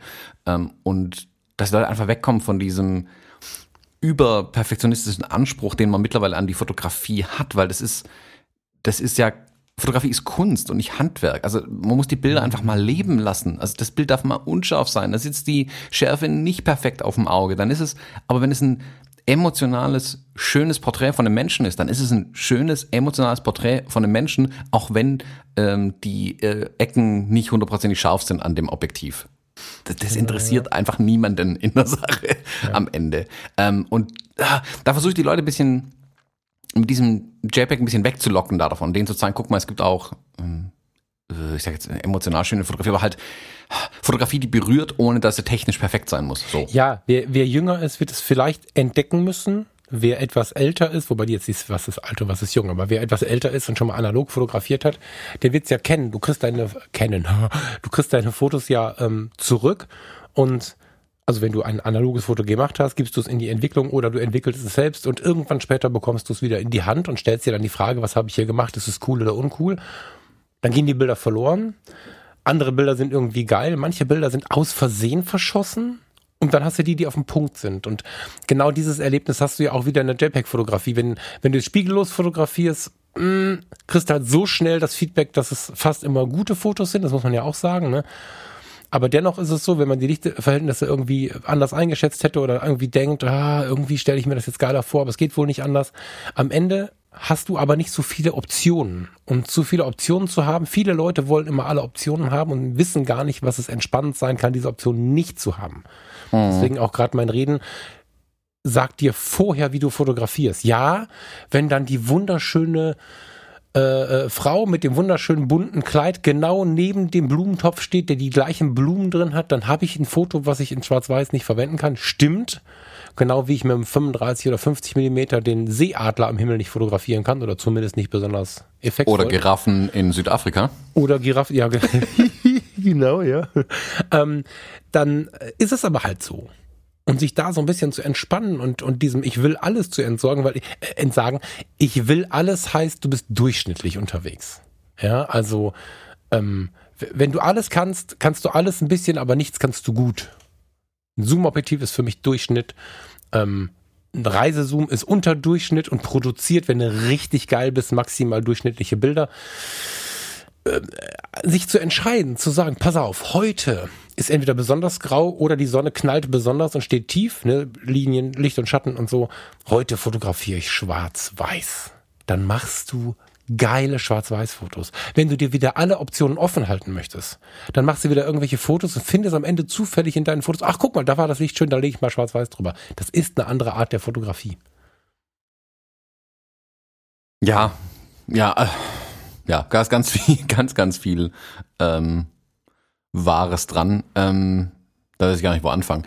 Also es ist schon diese, es ist zum einen dieser, dieser, Perfektionsanspruch, der die Leute, glaube ich, ablenkt. Ähm, und es ist dieses äh, pauschal unzufrieden sein irgendwie ähm, mit den Bildern, was die Leute, glaube ich, einfach davon abhält, wirklich gute Bilder manchmal zu machen. Also ich kann es wirklich jedem nur empfehlen, egal was für eine Kamera ihr habt, stellt die Kiste mal auf JPEG ein und fotografiert mal ein paar Tage lang einfach nur so im JPEG und habt danach keine RAW-Dateien, aus denen man die Schatten rausziehen kann. Das ist ein, für mich zeigt sich die Fotografie in einem ganz anderen Licht. Also das, das, das öffnet einem wirklich die Augen, ähm, wenn man mit den Bildern dann in Anführungszeichen auskommen muss. Ähm, weil man dadurch auch lernt, besser zu fotografieren tatsächlich. Ja. Ich meine, du, du hast gerade eben auch gesagt, du hast RAW parallel fotografiert. Mache ich zugegebenermaßen die meiste Zeit auch. Ich habe eine Karte JPEG, eine Karte RAW. Ich importiere meine JPEGs, ich arbeite erstmal aus den JPEGs raus. Und wenn ich dann merke, oh, da hat irgendwas nicht so richtig geklappt oder ich brauche dann doch irgendwas oder irgendwo ist mal der Weißabgleich völlig daneben gelaufen, das ist das, eigentlich das Hauptproblem, warum ich die RAW-Dateien manchmal noch holen muss, ähm, dann schnappe ich mir die RAW-Datei, und jag die aber durch den Fuji-Konverter durch, aber ändere nur den Weißabgleich in dem Moment. Habe mhm. aber die gleichen Einstellungen wie vorher. Ich, also ich gehe nicht herziehen, ah, jetzt hier explizit die Schatten und dort und bla. Gar nicht. Ich versuche dieses Problem Weißabgleich zu umgehen, ähm, um die, um den halt sauber hinzukriegen. Vor allem, wenn es jetzt Sachen sind, wo ich liefern muss auch. Ähm, aber ich fotografiere schon mit dem Ansatz, dass ich eben nicht diese Möglichkeiten hab hinterher im RAW äh, oder aus dem RAW die Sachen zu ziehen. Da fotografiere ich aber meiner Meinung nach auch besser, weil ich halt darauf achte, was ich eigentlich tue. Mhm. Und wie du sagst, die Spiegellosen helfen einem da dabei. Also das, ich finde, die spiegellosen Kameras mit den Displays, in denen ich schon vorher sehen kann, was denn das oder wie mein Bild am Ende tatsächlich aussieht. Ähm, oh, da gibt es auch viele Fallstricke, dazu ein ganzes Kapitel in meinem Buch. Ähm, die ermöglichen es dir da besser reinzukommen als mit analog zum Beispiel. Also die, ich glaube, die Enttäuschung bei analog ist viel höher, ähm, wenn man jetzt irgendwie zwei, drei Filme verballert, die kommen dann zurück und sehen alle weiß und schwarz aus, aber nicht schwarz-weiß, sondern nur entweder oder. Ähm, das ist natürlich schade, das ist super schade. Ähm, bei den Spiegellosen habe ich die Chance zumindest leichter ranzukommen. Aber auch da, ich finde, man lernt da halt schneller mit den Spiegellosen, mit Analogen ist es halt ein längerer Prozess und ein teurerer Prozess, ähm, um das richtig zu lernen. Aber das Gefühl ist ein ganz ähnliches einfach. Also sich Gedanken zu machen, was tue ich eigentlich. Ich habe jetzt zum Beispiel kürzlich, habe ich meine Hasselblatt hier in die Hand genommen, ähm, weil ich mit der wieder unbedingt fotografieren wollte. Ähm, gesehen, ich Kasper habe einen, äh, einen Tricks eingelegt mit äh, ISO 400 und weiß aber, eigentlich müsste ich hier ISO 3200 haben. Okay, dann mache ich mir meinen Kleber oben drauf. Der Film muss um zwei Blenden gepusht werden und fotografiere dann ebenso. Ich weiß aber jetzt, jedes Bild auf dem Film muss ich jetzt so fotografieren. Komme, was wolle. Auch wenn es heller wird, muss ich halt damit leben, dass ich jetzt irgendwie die Blende dann zudrehen muss im Zweifelsfall, weil so schnell äh, die Belichtungszeit an der Kiste ja gar nicht ist. Also dieser, diese Einschränkung, die da manchmal auch reinkommt, finde ich, fördert nicht nur die Kreativität, sondern macht einen auch einen technisch besseren Fotografen. So. Über viele Sätze endlich dahin gekommen. Ja. Ja, Punkt. Also hast du recht. Das ist, das ist so. Ähm, wie kriege ich jetzt die Kurve? Was, was, was fotografisch habe ich das soweit, glaube ich, ganz gut durch. Schaut mal ähm, bei Instagram vorbei und Fotografie tut gut hat eine Episode dazu. Die Fotos sind bei Fotografie tut gut auch nochmal im Blog.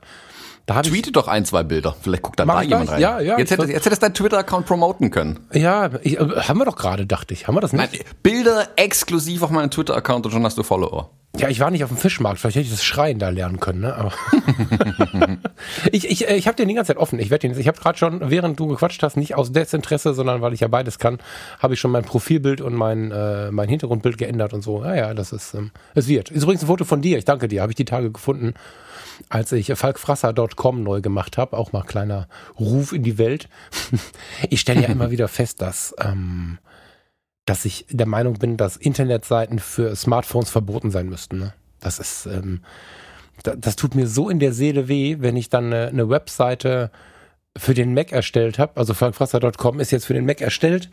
Ich finde es für den Mac voll geil, also, also voll groß geschrieben, ähm, weil da halt das Bild wirkt, das Foto wirkt und dann, dann machst du da irgendwie so eine Scroll-Seite und dann, dann, dann bearbeitest du die Mobilansicht und denkst, mein Gott. Also Fotografie-Webseiten sollten über äh, große Monitore angeschaut werden. Ah, da machen wir jetzt keinen Fass auf, aber Fotografie sollte generell auf großen Monitoren angeschaut werden. Ja, ja, mir ist schon bewusst, dass die, ähm, wie war die Verteilung? 89% Handy oder so? nee, ganz so viel sind es nicht, ne? Aber ähm, also der massiv überwiegende Teil schaut ja auf dem Handy leider. Das ist so, ja. Oder auf Mobildevices. Ich habe das eher auf, auf Instagram angespielt, aber ja, also die meisten kommen über Mobilgeräte. Ich meine, selbst meine thomasjones.de, die ja ähm, die man theoretisch eher auf Business ausgelegt ist, ähm, ist äh, mindestens die Hälfte sind Mobilgeräte. Ja, ja, ja, ja. Also leider, leider. selbst im Business-Kontext kommen die Leute über ihre Mobiltelefone eher zu mir. Ähm, auf, der, auf meiner Hochzeitsseite ist es noch viel schlimmer, das sind glaube ich 80 oder 90 Prozent tatsächlich. Okay. Ja. Aber dafür muss man es auch optimieren, also man muss dem ja auch Rechnung tragen, dann ganz einfach. Ja, also voll, ja, ja, ja, voll. Also ich werde, ich, allerdings habe ich tatsächlich, ähm, da komme ich auch nicht drum rum, die Leidenschaft auf dem Du sagst, dann möchtest du mein Telefon ausmachen. Ich bekomme gerade ein, ein, ein hautbasierendes Foto von Steffen Böttcher, während er gerade baden ist. Ich bin verwirrt. Ähm, wo war ich jetzt? Ähm, achso, ich baue die Webseite tatsächlich ja auf dem Mac für den Mac weil ich dann voll leidenschaftlich da halt rangehen kann. Dann sehe ich irgendwann ein geiles Ergebnis. Ähm, bei allen anderen Windows-Rechnern in der, in der äh, webbasierenden Ansicht ist, also Desktop heißt das ja dann, ist es dann auch genau so und auch voll geil und dann gucke ich das Beste aus der Mobilansicht rauszuholen. Aber ich mache es halt tatsächlich nicht andersrum, weil ich glaube, dass du, da haben wir schon mal viel drüber gesprochen, das eigentliche Foto am intensivsten halt in größer wahrnimmst. Also möchte ich da das geilste Erlebnis haben und das geilste Ergebnis haben und versuche dann in der Mobilansicht dem nahe zu kommen. Aber weil ich eh so viel verliere durch die Größe der Fotos auf dem Smartphone, ähm, ist tatsächlich nach wie vor mir die, die Desktop-Basis ein bisschen wichtiger. Ich bilde mir auch ein, dass der, der tiefen entspannt und interessiert ist, noch auf dem großen Monitor guckt, wobei ich dann natürlich das Tablet auf dem Sofa und so, ich weiß gar nicht genau, wie die Verteilung da ist. Weißt du, wie die alle anzeigen? Sind die eher Mobilansicht oder sind die eher Desktop-Ansicht? Eher mobil. Ja, also ich, ich mein, ich habe so ein Samsung Wi-Fi, wie heißt das? Äh, Tab irgendwas. Das gibt zum Beispiel gibt mir die Webansicht. Also ich bin mir da noch nicht so richtig sicher. Früher waren sie immer in der Mobilansicht und, und jetzt in der letzten Zeit habe ich viele in der Hand gehabt, die wieder mit der Desktop-Ansicht kamen, keine Ahnung.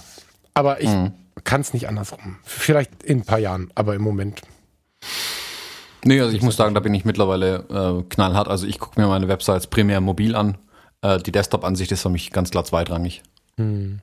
Also, weil es der Realität ja entspricht, wie die Leute äh, die Website wahrnehmen. Also die Leute, die mit dem Desktop draufkommen, also mal davon abgesehen, wie die Verteilung ist, also gerade bei der thomasjones.de 50-50, ähm, ist es auch so, dass die, die Desktop-User, das sind die, die auf die, also du kannst es in Google Analytics ja wunderbar rausziehen, die Informationen. Die gehen auf die Website, gehen auf Kontakt und rufen mich an. Die Mobil-User sind die, die tatsächlich ein paar Minuten auf der Seite irgendwas recherchieren, die wirklich effizient was angucken. Also auch da muss man reinschauen, ähm, wer macht denn was? Nicht nur wie viele sind, sondern was machen die denn da auf den Websites? Also wenn da jemand gerade dran ist, also aber meine Empfehlung an dich, optimierst du das, was tatsächlich passiert. Ähm, es ist schön, wenn du es im Desktop anguckst, aber wenn es halt kein anderer auf dem Desktop anguckt oder in groß, ähm, funktioniert es halt nicht für die Leute. Also ja, ja, mir, mir ist das bewusst, Thomas. Ich, ähm, ja. Also das ist tatsächlich einfach nur die Art und Weise, wie ich am ehesten herangehen kann. Also zumal du ja ähm, also zumindest, ich bin ja bei, ähm, äh, bei Wix und da ist es so, dass wenn du es, also du, da bekommst du quasi die Mobilansicht parallel, du kannst immer hin und her schalten. Die Templates sind aber für, für Desktop quasi gebaut und, und passen sich dann an. Die Anpassung ist sehr gut, man schiebt da ein bisschen die ganze Sache wieder hin und her und so. Ähm, aber so viele Optionen hast du mobil ja auch nicht, muss man auch mal dazu sagen. Ne? Also was du an Desktop-Optionen hast, mobil hast du halt Text, Fotos und die müssen irgendwie nett zusammengelegt sein. Das ist was ganz anderes, als du dann am Desktop für Möglichkeiten hast. Und deswegen mache ich schon erst Desktop, weil es da einfach mehr Möglichkeiten gibt. Dann muss, da gebe ich dir recht, die Mobilansicht aber auch geil sein. Also wenn die dann scheiße ist, dann hat das alles keinen Sinn. Das stimmt. Oder sie muss zumindest gut genug sein, dass sie auch meine Prüfung quasi besteht. Aber ich mache es tatsächlich so rum, wie ich es gerade beschrieben habe. Mhm. Aus Liebe zum großen Foto. Mm. Jetzt überlege ich noch krampfhaft dran rum. Ach so, genau. Vielleicht thematisch noch mal kurz. Ähm, ich habe in Hamburg kurz überlegt an einem Tag, boah, jetzt setzen wir uns. Also ich finde, Hamburg ohne Hafenrundfahrt geht nicht. Das ist, ich, ich, geht nicht. Also wir nutzen sowieso dann vorwiegend auch die HVV-Fähren, die man ja mit dem normalen Busticket nutzen kann und so, ähm, weil das irgendwie schöner ist, als durch die Stadt zu eiern, wo du nichts siehst, weil du irgendwie die Krawatte von dem anderen im Gesicht hast und so. Ähm, aber auch eine Hafenrundfahrt muss irgendwie sein. Und bevor wir da eingestiegen sind, dachte ich, boah, hier brauche ich gar nicht zu fotografieren. Da fotografiert ja jeder und es sind immer die gleichen Bilder. Und ich habe schon so oft fotografiert und noch nie ein Foto benutzt. Und dann haben wir da gesessen und wir waren eine halbe Stunde zu früh, aber die hatten den, den Kahn schon offen. Das heißt, wir haben eine halbe Stunde lang da irgendwie Lumumba getrunken und noch einen und waren dann auch schon so in, in einem entspannten Mut. und war ja irgendwie zweiter Weihnachtsfeiertag. Das war alles irgendwie von der Stimmung her ein bisschen anders, als, äh, als man das sonst so in Hamburg hat. Und dann fuhren wir los und aufgrund der bitter, bitter, bitter kalten Zeit sind wir auch in so ein, in so ein Bewirtungsschiff halt gegangen. Ne? Also wir haben dann am, in der geschlossenen, äh, in Lounge, Lounge, wie nennt man das? Also im geschlossenen Raum am Fenster gesessen und haben dazu Kaffee getrunken und das angeguckt. Und dann habe ich ähm, gesagt, nee, ich mache das genauso weiter. Ich fotografiere jetzt, als wenn ich das erste Mal im Leben in einem Hafen wäre. Und genauso sind die Fotos geworden. Also zumindest besser als alles, was ich bis jetzt fotografiert habe. Und sie sehen nicht mal mehr unbedingt nach Hafenrundfahrt aus. Also das ist auch tatsächlich eine ganz geile Challenge, ähm, zu überlegen, wo fotografiere ich gerade nicht mehr, weil es einfach so abgelatscht ist. Keine Ahnung. Die Fußgängerzone, durch die ich jeden Tag laufe, am besten in so einer kleinen Vorstadt, so in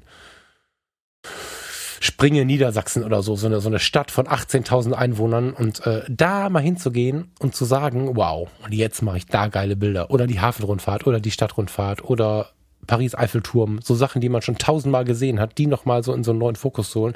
Das war ganz schön cool. Das ist mhm. auch noch so ein, so ein Tipp, den ich rausschreien möchte nach Hamburg. Ja. Ja, also habe ich ja in Grand Central Station versucht in New York. Mhm. Äh, etwas erfolglos. ähm, aber da bin ich, glaube ich, auch zu hektisch rangegangen. Da, da, hätte ich ein bisschen mehr, mehr Zeit nehmen müssen tatsächlich. Das ist tagesformabhängig. Das, naja. das, ist tagesformabhängig und ich glaube auch ganz fest, dass der Modus, ich meine, du warst in New York, das muss man ja mal auch sagen, es war ein total guter Move, weil ich meine, heute können wir ja drüber reden, das war ja ähm, auch ein Move, um, um, um mit dem Buch weiterzukommen, weil du, weil du A noch ein Bild brauchtest und, und B ja dann auch nicht so wusstest, ähm, äh, wie, wie du jetzt Motivation bekommst, weil du einfach noch sehr viel zu schreiben hattest in einer kurzen Zeit und da hast du dir auf eine total geile Art und Weise, weil du hast dich gefragt, was würde mich jetzt motivieren, hast du dir halt Motivation in New York geholt. Dennoch war das irgendwie eine, eine hektische Zeit, will ich gar nicht sagen, aber du hattest relativ viele To-Dos im Kopf. Wenn du jetzt das Buch draußen hast und wir ähm, an unserem Fotologenwochenende noch drei, vier geile Sachen für 17, äh, wie komme ich jetzt auf 17? Für, für 2017, 20, genau. Wie komme ich auf 17 jetzt? Das ist ja geil, ne? Äh, für 2020 geplant haben und wir alles in trockenen Tüchern haben, was wir uns wünschen würden. Und dann fliegen wir beide nach New York mit der Absprache Hand drauf. Wir machen eine entspannte Zeit zusammen. Wenn der eine eine Stunde ein Foto macht, dann macht er eine Stunde ein Foto, dann laber ich halt mit dem Typen am Kiosk oder mache halt auch ein Foto. Oder du gehst ganz alleine dahin oder was auch immer. Äh, dann verspreche ich dir, bringst du das geilste Foto der Welt von Grand Central Station mit. Aber dazu brauchst du diesen Modus die, diese Art von Fotografie, also Reportage funktioniert, wenn das dein Anspruch jetzt gerade war, wenn du die Fotografie von Grand Central Station killen willst oder verbessern willst, wo die Lok durch, ist das die gleiche Station, ne? Wo die Lok da durchgeflogen ist? Dieses Poster, was man überall kaufen kann, aus den 20ern. Ähm. Da gibt es ja ein Poster, das kennt wahrscheinlich jeder, da ist so eine, so eine Dampflok durch die, keine Ahnung, es sieht aus, wie als wenn es durch die Scheiben geflogen wäre und die liegt dann so halb in Grand Central Station. Und wenn du sowas toppen willst, also ohne den Katastrophenanhalt dabei, ja, dann ist es, dann musst du da entspannt hin. Das geht nicht anders. Das, ähm ich habe jetzt zehn Minuten, lass mal schnell das geilste Foto machen. Klar kann das funktionieren, aber, aber äh, das ist nicht das Mittel der Wahl. Das ist also das Bild, was du meinst, ist nicht Grand Central Terminal, aber ich weiß, welches Bild du meinst, so. Ah, okay, was ist denn das? Also, wo ist denn das? War es nicht Paris? Achtung, Thomas, ich google während der Episode. ich meine, das war in. Nee, das ist doch. Ich meine, Frankreich auf jeden Fall. Ich, ich würde sagen, Paris vermutlich. Willkommen bei Falk googelt. muss mal eine neue Tastatur kaufen, die rappelt ein bisschen. So, Klick. Ach, guck mal, hat der Thomas recht. War ein Drecksack. Eisenbahnunfall am Grand Montparnasse. Tja, Ich hab, siehste. Weißt du, also da müssen wir auch mal drüber reden. Bilderinnerung. Das, das ist auch so ein Thema, da können wir gerne mal irgendwie, schreiben wir gleich mal in den Themenspeicher bei uns. Man hat immer so Bilder im Kopf. Berühmte Bilder, Bilder, die man mal machen wollte, Bilder, die man mal gesehen hat. Ich hätte schwören können, dass dieses Foto in der Station fotografiert wurde und dass in der Station von außen eine Lok reingefallen wäre. Aber dieser Zug ist ja aus der Station rausgefallen. Das ist ein Foto von außen. Mhm. Parallel sehe ich das andere Foto, was ich damit ähm, verbunden habe. Und das ist Grand Central Station, wo nämlich das Licht so reinfällt. Die beiden Bilder habe ich zusammengebaut in meinem Gehirn. Mhm. Okay. Bilderinnerung und Realität. Geil. ja, fotografisch war es das mit Hamburg. Ähm, wir haben unfassbar viel gegessen. Wir müssen jetzt irgendwie abnehmen. Das war, das war auch irgendwie anstrengend. Ähm, soll ich das jetzt hier erzählen? Thomas? Ja. Ähm, ich habe Farina verlobt. Das ha- habt ihr schon erzählt? Ja, wo? Letzte Woche? Ja. Mhm. Okay, dann ist da auch mein Gedächtnis im Eimer. ähm, das, das wollten wir eigentlich in den Restaurants, oder das wollte ich, ich wusste ja nichts davon, wollte ich eigentlich in den Restaurants machen, habe ich gleich am ersten Abend erledigt, damit wir dann irgendwie fertig sind mit der ganzen Geschichte. Und dann waren wir ja einfach so viel essen und das war, ähm, das war geil, auch Hamburg so ein bisschen kulinarisch zu erleben, aber meine warme Empfehlung ist, nicht jeden Abend essen zu gehen. das, das macht's dann, also das nimmt dem Ganzen auch ein bisschen irgendwie was. Ja. Aber es war geil. Hm. Ja. Ähm, du wolltest von der Bullerei erzählen, darauf warte ich eigentlich noch. Ach so, ja, deswegen habe ich gesagt, frage mich ab, weil ich jetzt nicht, ich wollte vermeiden, jetzt hier stundenlang nur Hamburg. Ähm, ich bin tatsächlich von einigen Hörern, also ich vermute Hörern, also bei Instagram, ähm, gef gefragt worden, ähm, ob ich das bei den Fotologen bitte dem Thomas erzählen könnte, ohne zu wissen, ob es den Thomas überhaupt interessiert. ähm, die Bullerei war tatsächlich eine Einladung, ähm, die aus Podcastkreisen kam. Vielen Dank. Mit vier Ausrufezeichen nochmal. Die Bullerei ist das Restaurant von äh, Tim Melzer. Äh, ist so, ne? Ja. Und ähm, das war an, ganz anders, als ich es erwartet habe, aber äh, eigentlich hätte ich so erwarten müssen.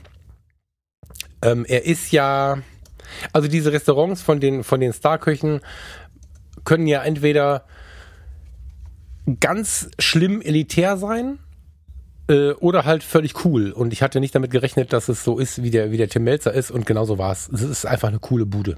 Also wirklich, wirklich ähm, unfassbar sympathisch. Ähm, wie, wie schreibe ich das? Ich versuche mal eben auf den Punkt zu bringen.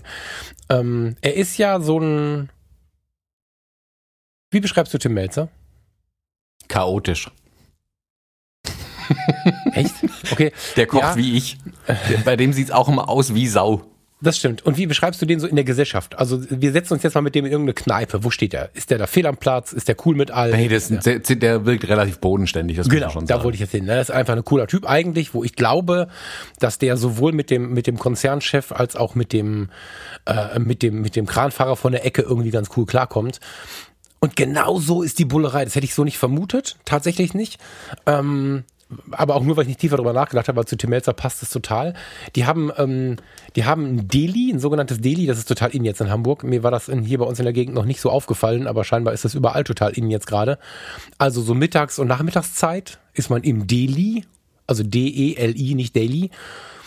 Ähm, das ist so ein vorgelagertes Restaurant. Das hat abends auch auf, wenn ich das richtig verstanden habe, aber gibt halt, äh, soweit ich weiß, nicht die, die große Küche quasi raus, sondern es gibt eine Deli-Karte.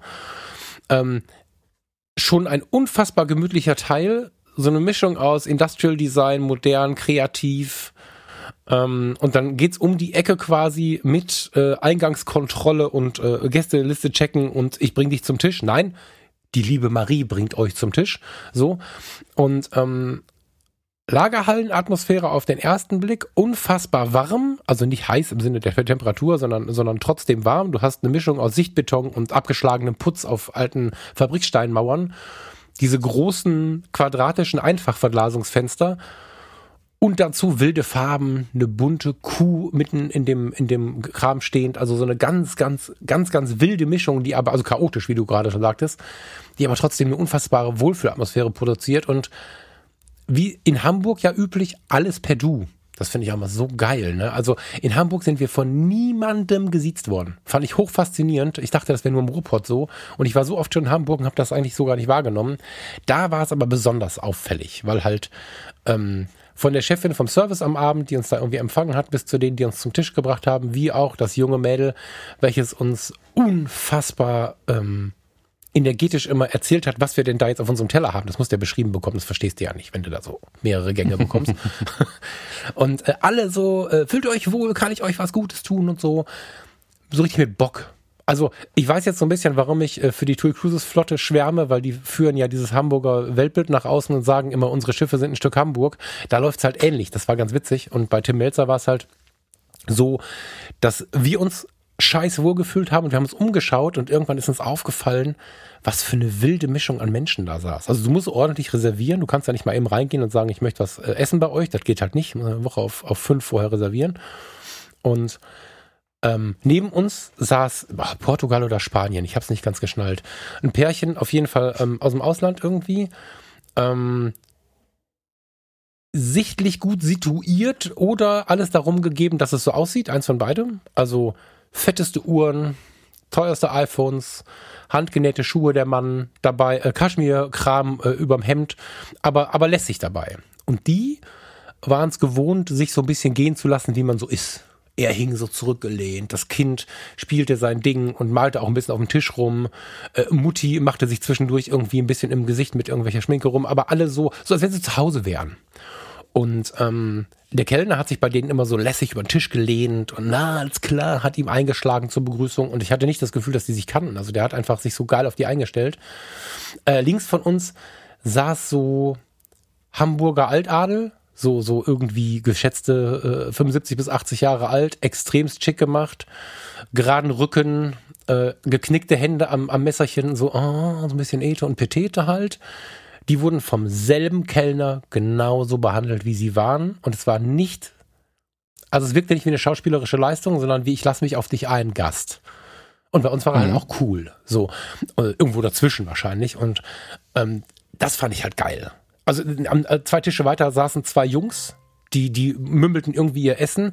Die hatten beide so einen Kapuzenpulli an. Gibt ja so diesen Jogger-Style gerade, der irgendwie cool ist. Irgendwelche irgendwelche Sneaker, irgendeine Jogginghose und ein Kapuzenpulli. Das ist nicht aufgefallen in der Bude. Also warme Empfehlung für die Bullerei, das lohnt sich, finde ich. Ja. Ja, habe ich mir auch meine, meine Reiseliste geschrieben, tatsächlich mittlerweile. Also nach deiner ersten Erzählung schon, wo du gesagt hast, hey, das war voll cool, wir hatten es ja mal, das ist ja mal eine Sprachnachricht, du mal mir mhm. geschildert, so ganz grob. Ähm, und das ist jetzt hier in meiner Liste auf jeden Fall drin. Mach mal bullerei.com auf. Dann hätte, hätte sie mir vorher sagen können, hätte sie dir auch ein bildliches das habe ich schon gemacht, also ich habe das schon angeschaut. Machen können. Genau. Ne? Und auch äh, gleichermaßen bieten die geilen veganen Kram an, wie auch äh, auf die Fresse Fleisch. Also pff. und und wir haben es jetzt so gemacht. Wir haben gesagt, hör mal, ähm, wir sind jetzt hier eingeladen. Vielen Dank. Ähm, ich will nicht in die Speisekarte gucken. Bring mal einfach. und das war geil irgendwie. Ne? Ja, ja, ich gehe mal eben zum, zum, in die Küche und frag mal nach und so. Ja, und dann, dann haben wir einfach Sachen gekriegt. So. Und das war cool. Also die sind mhm. sehr, sehr flexibel. Du kannst, mir war an dem Tag nicht so gut. Ich hatte so ein bisschen so Anflüge von, von einer Gastritis, also Magenschleimhautentzündung. Ich hatte so ein bisschen Bauchschmerzen nach dem Essen den Tag vorher, war Weihnachtszeit, ne? Und hab halt dann gesagt, boah, so. Schön der Nebensatz, es war Weihnachtszeit, also du warst einfach pauschal überfressen. Ich war pauschal einfach widerlich überfressen und ich weiß nicht, wenn es dann so weit kommt, das ist jetzt mir seit Jahren nicht passiert, aber wenn es dann so weit kommt, dass du nach dem Essen so ein leichtes Übelkeitsgefühl hast, dann ist, dann ist Notbremse angesagt. Und das war am Vorabend so. Und ähm, am Vorabend und am Vorvorabend, direkt nach dem Essen. Und dann habe ich dem Keller versucht, irgendwie so zu beschreiben, dass er nicht gleich irgendwie komische Bilder im Kopf hat. Und hat funktioniert. Voll geil. Also du, du kannst denen nicht nur sagen, hör mal, äh, mach mal irgendwie äh, Punkt 1, 5 und 7 aus der Karte, sondern äh, mach mir mal was Geiles, aber ich habe bisschen Bauchschmerzen. Ja, mhm. mach ich. Ist cool. So, den Rosé brachte er mir dann verdünnt. das ist geil. Nicht aus dem Kühlschrank und verdünnt, wenn es cool ist. Sagt er, stellt mir den hin. Ich denke, äh, war lecker. Und, und, und ich konnte es genießen, weil ich nicht das Gefühl hatte, er zerreißt mir den Magen. Also wirklich geiles Personal. Wir haben also und wir kriegen jetzt von denen kein Geld und die Einladung kam nicht von der Bullerei. Also bevor jetzt einer glaubt hier, ich mache das Ding gerade, weil wir jetzt hier im Podcast darüber erzählen sollen. Nee, hat nichts äh, damit zu tun, sondern ähm, ich hätte jetzt auch erzählen können, wie kacke das war. Ähm, die hatte nichts mit, mit Melzer und Co. zu tun. So. Ja. War ein geiler Abend. Und äh, geil gelegen, ne? Sternschanze, direkte Nähe zur roten Flora und so. Also, also halt auch so in so einer Gegend, die einfach so unfassbar kreativ bis linksradikal ist so. das, ja, geil gelegen. Direkt am Bahnhof ja, cool. Sternschanze, also zwei Minuten Fußweg. Ach, eine Minute. Ja. ja, muss ich mal angucken. Also, ähm, was du gerade sagst, da vielleicht noch kurz einen Satz dazu. Ich finde es ziemlich geil, wenn man in ein Restaurant reingehen kann und sagen kann, überrasch mich, ich will kein, keine Ahnung, kein Fisch und keine Pilze sehen, Punkt. Ähm, genau. genau. Und dann machen die mal. Das finde ich eigentlich echt, das sind Qualitätsrestaurants irgendwie für mich, weil das, also gut, das, das müssen die A anbieten und es sollte dann auch irgendwie funktionieren, dass die einem dann nicht irgendwie nur den Kinderteller mit Pommes und Schnitzel bringen am Ende. Ähm, wobei, wenn der gut ist, keine Ahnung. Ähm, aber Restaurants, die sowas anbieten, also wo es so eine Art äh, Überraschungsmenü oder Menü nach äh, Laune des Chefs oder sowas gibt, das sind ja meistens Restaurants, in denen auch äh, intelligent zusammengearbeitet wird, ähm, die sind auch darauf eingestellt. Also wir haben hier in Kirchheim auch ein, ein, Restaurant, bei dem es genauso ist. Da sagt man im Prinzip, ich hätte gern drei, vier oder fünf Gänge, Überraschungsmenü. Mhm. Okay, was wollen Sie nicht? Pilze, Fisch, Fleisch. Okay, super, hier. Ähm, und dann kommt da ein Menü. Und bisher war ich jedes Mal begeistert, was die mir dann aufgetischt ja. haben. Das so. hatten wir im Boskov-Text auch. Einfach nur, wie viele Gänge möchtest du haben, was kannst du gar nicht essen und dann ist gut. Ja, ja, das ist, ich meine, das ist meistens auch eine etwas teurere Küche, muss man fairerweise sagen. Ähm, aber das lohnt sich halt auch. Ne? Der, der, der Herr neben mir, ähm, das habe ich gehört, weil wir eine Musikpause hatten, das fand ich ganz spannend, der ähm, sagte, ah, oh, junge Frau, ich habe so Lust auf ein richtig gutes Stück Fleisch. Dann sagte sie, haben Sie einen Moment Geduld, ich frage kurz, dann ist sie in die Küche gegangen, kam wieder, jetzt habe ich nicht so Ahnung irgendeinen so und so Cut von irgendeinem Rind, was ich noch nie gehört habe. Sieh's mir nach, ich weiß es nicht. So. Dann zog er die Augenbrauen hoch und sagte, super. Und das drumherum, das zaubern sie mir. Okay. und dann gaben aber völlig selbstverständlich drei Gänge und ähm, oder sogar mehr, ich weiß gar nicht, ich habe die jetzt nicht die ganze beobachtet, aber so gefühlt kamen dann irgendwie drei Gänge und das finde ich halt toll. Ja. Mhm. Ja, das war schon besonders. Hast du dein Essen auch fotografiert und auf Instagram gestellt, oder? Ja, nee, das war so geil. Das war so geil. Wir haben ja, weil weil es ja dann auch eine Einladung war, haben wir gesagt, komm, wir müssen Fotos machen, keine Ahnung. Und ich glaube, die Vorspeise müsste ich jetzt in die Story gucken. Ich glaube, die Vorspeise haben wir geschafft und dann nichts mehr, weil, weil wir, wir, wir da drin rumgestochert haben und wir sind dann auch, also wir was ich ja an dieser Beziehung so sehr liebe, ist, wir können uns beide gleichermaßen über kleine und große Dinge freuen. Also manchmal freuen wir uns über ein Blatt am Fenster und gucken es beide an und sagen, oh, guck mal, da klebt ein Blatt. Und in dem Fall war es halt geilstes Essen, übersichtliche Größe. Das macht ja dann die Anzahl der Gänge. Und dann haben wir drin rumgestochert und gegessen und genossen und guck mal, hast du das probieren? Was ist das eigentlich? Weiß der Teufel, aber es ist super lecker und haben noch ein Stückchen liegen lassen, um gleich den Keller zu fragen und so. Und dann ist der Teller leer und dann gucken wir uns an und sagen, Hö! Wir haben gar kein Foto gemacht. Und das ist bei jedem Gang passiert. Also das, das ist, glaube ich, auch ein ziemlich großes Kompliment, wenn wir uns fest vornehmen, äh, ein Bild zu machen für, für, für Instagram, für, für ne, so. Und dann es vercheckt, weil es so geil war. ja. Äh, ist übrigens auch was, was da äh, sehr normal, äh, also jeder hat sein Essen fotografiert, außer wir. Da war es mal andersrum. Jeder. Sogar der alte Mann neben uns. Also ich habe kürzlich mal von einem Restaurant gehört, die, ähm, das finde ich im Leben nicht mehr, die irgendwie eine extra Influencer-Ecke oder sowas aufgebaut haben oder möchte gern Influencer-Ecke, wo praktisch die Leute hingesetzt werden, die die ganze Zeit ihr Essen fotografieren wollen, damit sie die anderen Gäste nicht stören. Also so ein bisschen überspitzt quasi das, also esst anstatt zu fotografieren. Ja, ähm. ich bin so ein bisschen, ich bin nicht so richtig cool. Da, wann kommt die Episode raus, Thomas? Sag's mir mal kurz. Äh, in einer Woche. Hm. Nächste Woche. Ja, muss ich mich ein bisschen. Ähm, ich, ich bin so ein bisschen dagegen, also ich habe mich da sehr wohl gefühlt in der Bullerei, weil auch das wieder kein Problem war. Dieses ständige dagegen geht mir so ein bisschen auf den Sack. Also ähm, es wird ständig gegen das Internet gemeckert in, in Geschäften, die nicht 100% vom Internet profitieren, anstatt mit dem Internet ein, ein Pakt einzugehen. So. Und so eine Influencer-Ecke ist ja ganz witzig, aber eigentlich soll sie ja irgendwie. Wahrscheinlich hat sie ja eine andere Begründung. Wahrscheinlich ist sie ja eher so, so, ein, so ein Versuch einer Message, lass es doch mal bleiben. Aber es ist nun mal der Zeitgeist.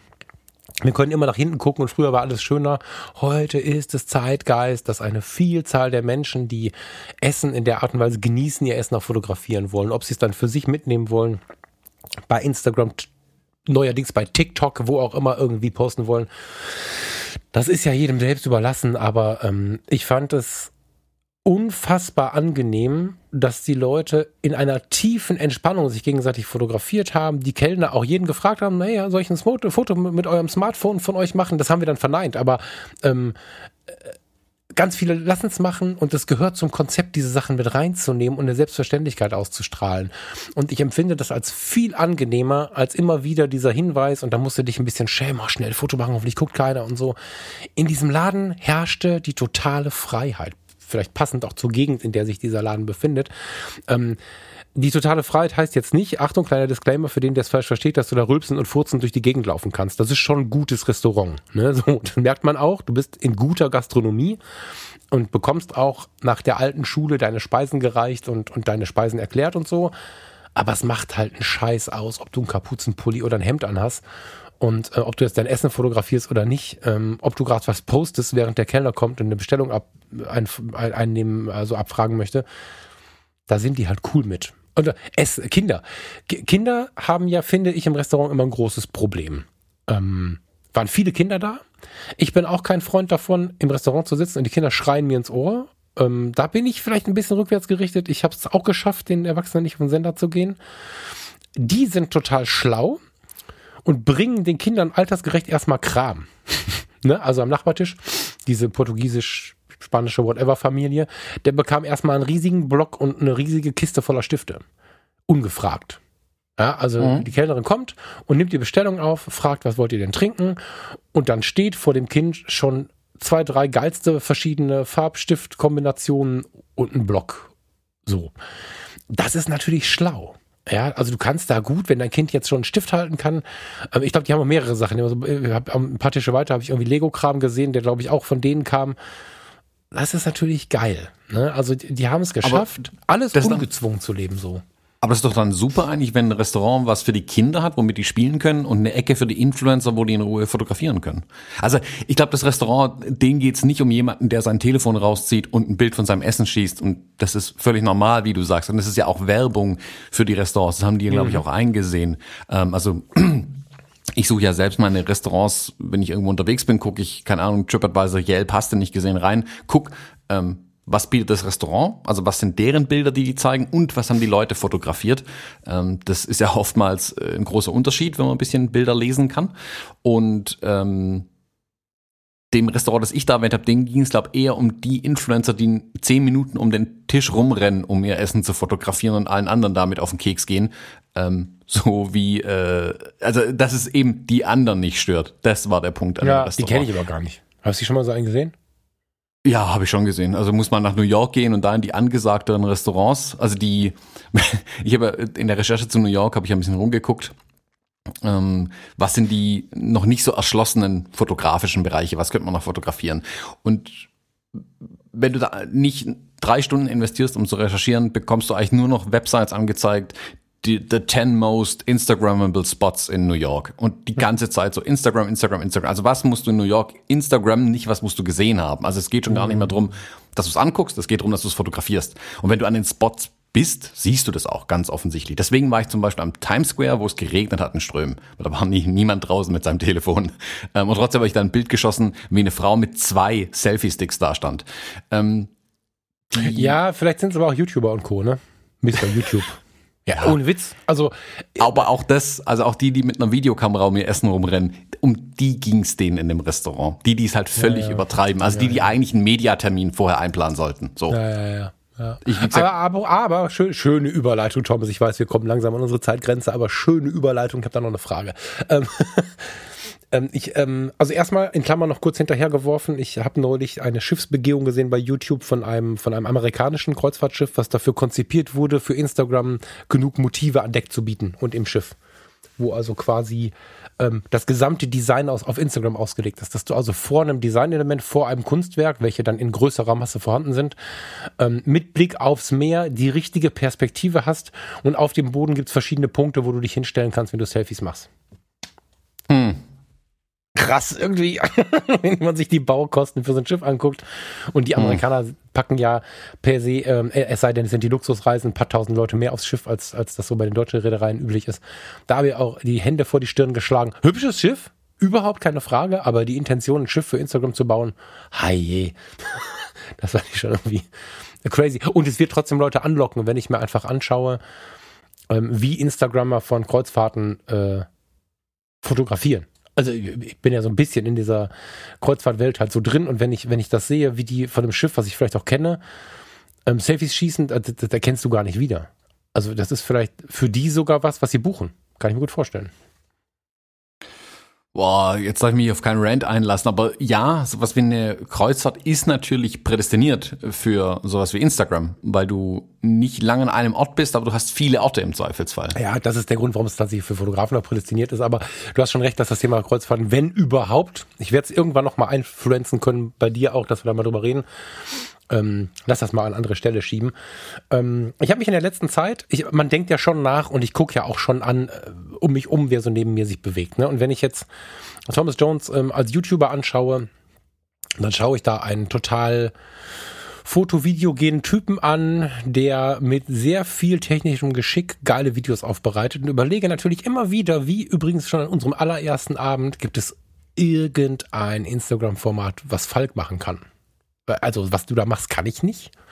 Ich bin zu blöd, das so zu schneiden. Ich bin, also ich bin nicht, das mache ich, ich brauche dann nur eine Woche für so ein Video, ne? Also ich kann das schon, aber ich brauche eine Woche für so ein Video. Äh, und einen neuen Rechner. ähm, und während ich so drüber nachgedacht habe, habe ich mich mal umgeschaut, wer denn in meinen YouTube-Kanälen, die ich so nutze, was nutzt. Und mir ist aufgefallen, dass bei den jüngeren Videos, ich bin ja jetzt wieder zurück zum iPhone, aus Versehen, ähm, muss leider eingestehen, dass sie die anderen wieder überholt haben. Bin ein bisschen begeistert. Ähm, es nutzt einfach jeder iPhone 11 und 11 Pro ähm, für Videos, wo früher keine Ahnung, was für krasse Kameras benutzt wurden. Wie, wie, wie schätzt du das ein für uns für unterwegs? Meinst du, meinst, meinst du, das iPhone übernimmt tatsächlich diese ganzen Kameras, die bei YouTube genutzt werden? Kommt auf deinen Anspruch an. Ich glaube, dass du. Du siehst es denen nicht an. Ich, also gut, bei gutem Wetter, es darf nicht dunkel sein und so. Aber so Urlaubs-Vlogs, ähm, hätte ich gesagt, das Ding ist von einem Gimbal fotografiert, äh, gefilmt mit einer, was auch immer, Kamera, iPhone aus der Hand.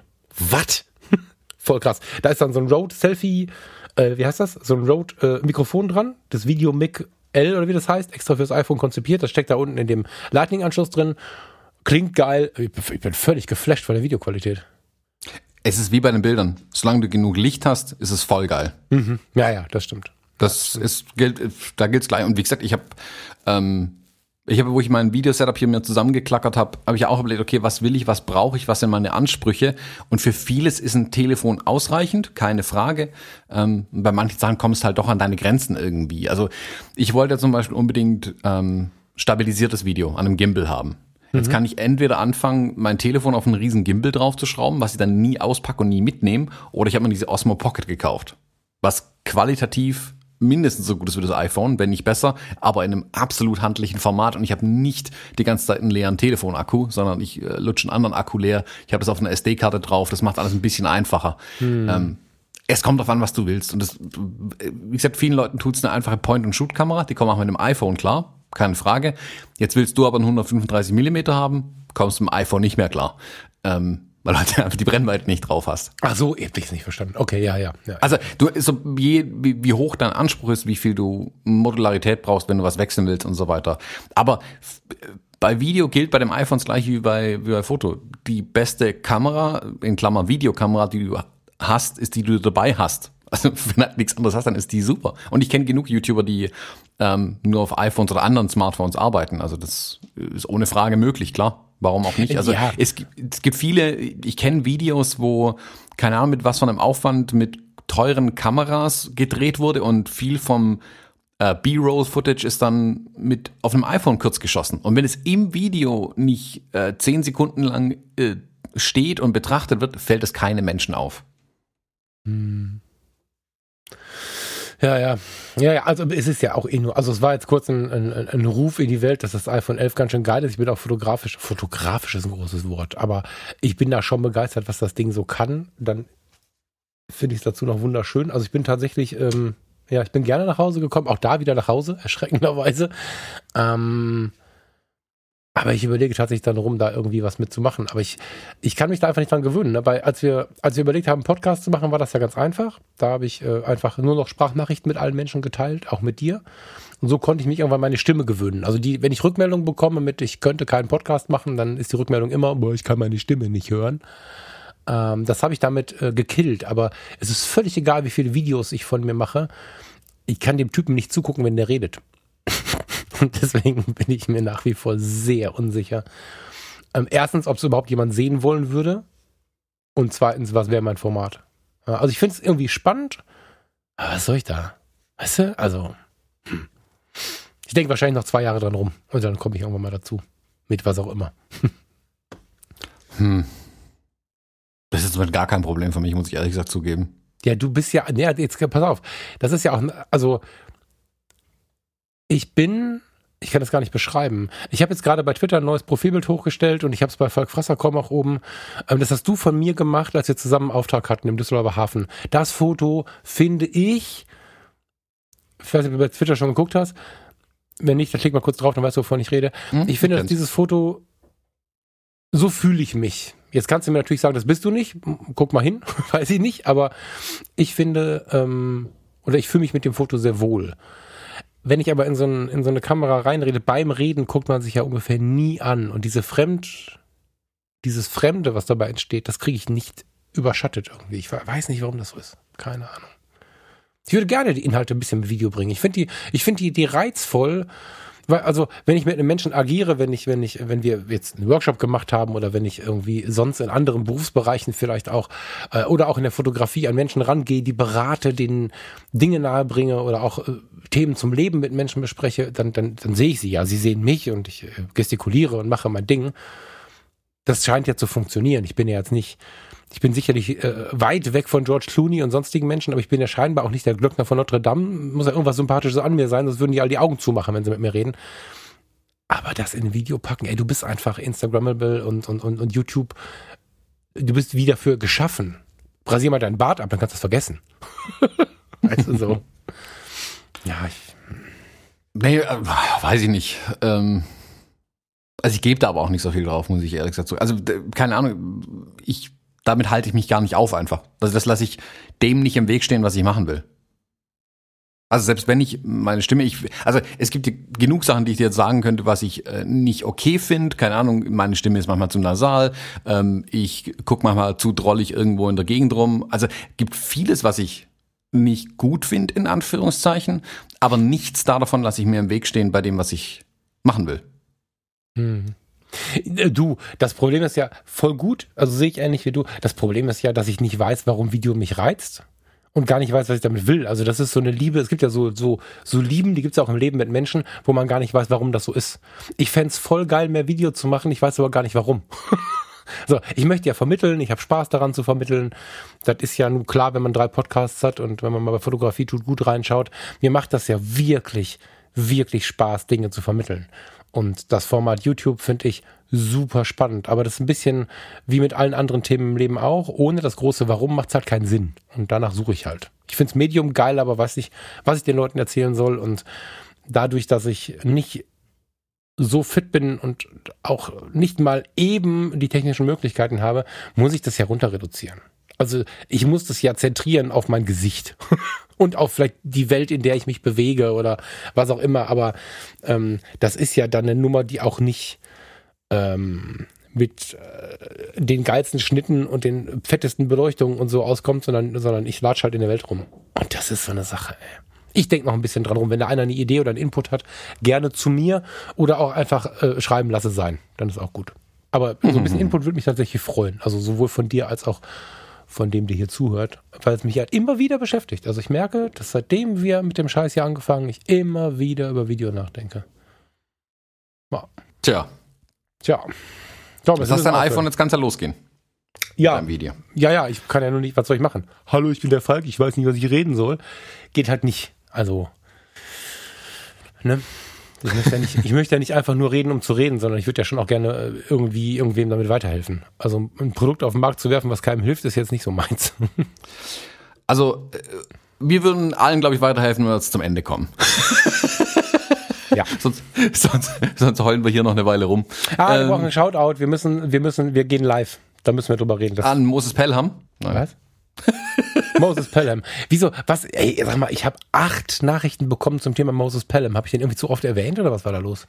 Kann sein, dass du ein bisschen leichte Bromance hattest. Voll geil, okay. Also ich habe echt so viele Nachrichten auf Moses Pelham bekommen, wo ich dachte, also nicht von ihm leider, aber okay. ähm, lass uns bitte, ähm, lass uns bitte mal nach draußen rufen, was hier mit unserem Live ist, lieber Thomas. Äh, ja, wir werden äh, nächste, nee, dieses Moment. Äh, Ich mache gerade den Kalender auf.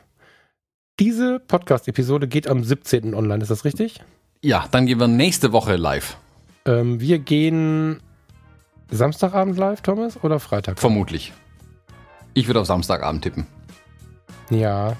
Äh, ja, ähm, wir sind uns noch nicht ganz einig, ob das Ganze bei Thomas Jones, bei Falk Frasser oder bei den Fotologen auf dem Instagram-Kanal stattfindet oder bei Facebook oder auf allen Kanälen. Das müssen wir irgendwie nochmal klären.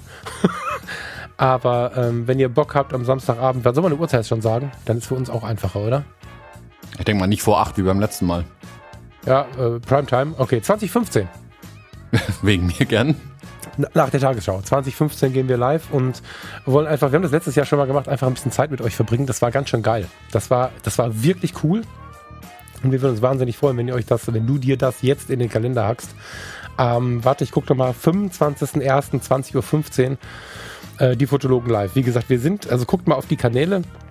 Wir haben das noch nicht endbesprochen, ähm, wo wir das jetzt machen.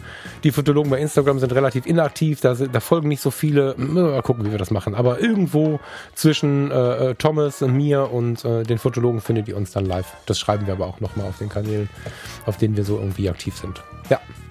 Da freue ich mich drauf, lieber Thomas, mit dem Hub zu snacken, wobei Snacken beim Live-Sein nicht so cool ist, habe ich jetzt gelesen, und einer Flasche Wein. Ja, so machen wir das. Zwei Flaschen Wein, beim letzten Mal ist die nämlich leer geworden, dann war ich traurig. Thomas, ich wünsche dir eine schöne Woche. Vielen Dank. Wünsche ich dir auch. Bis nächste Woche. Tschüss. Tschüss.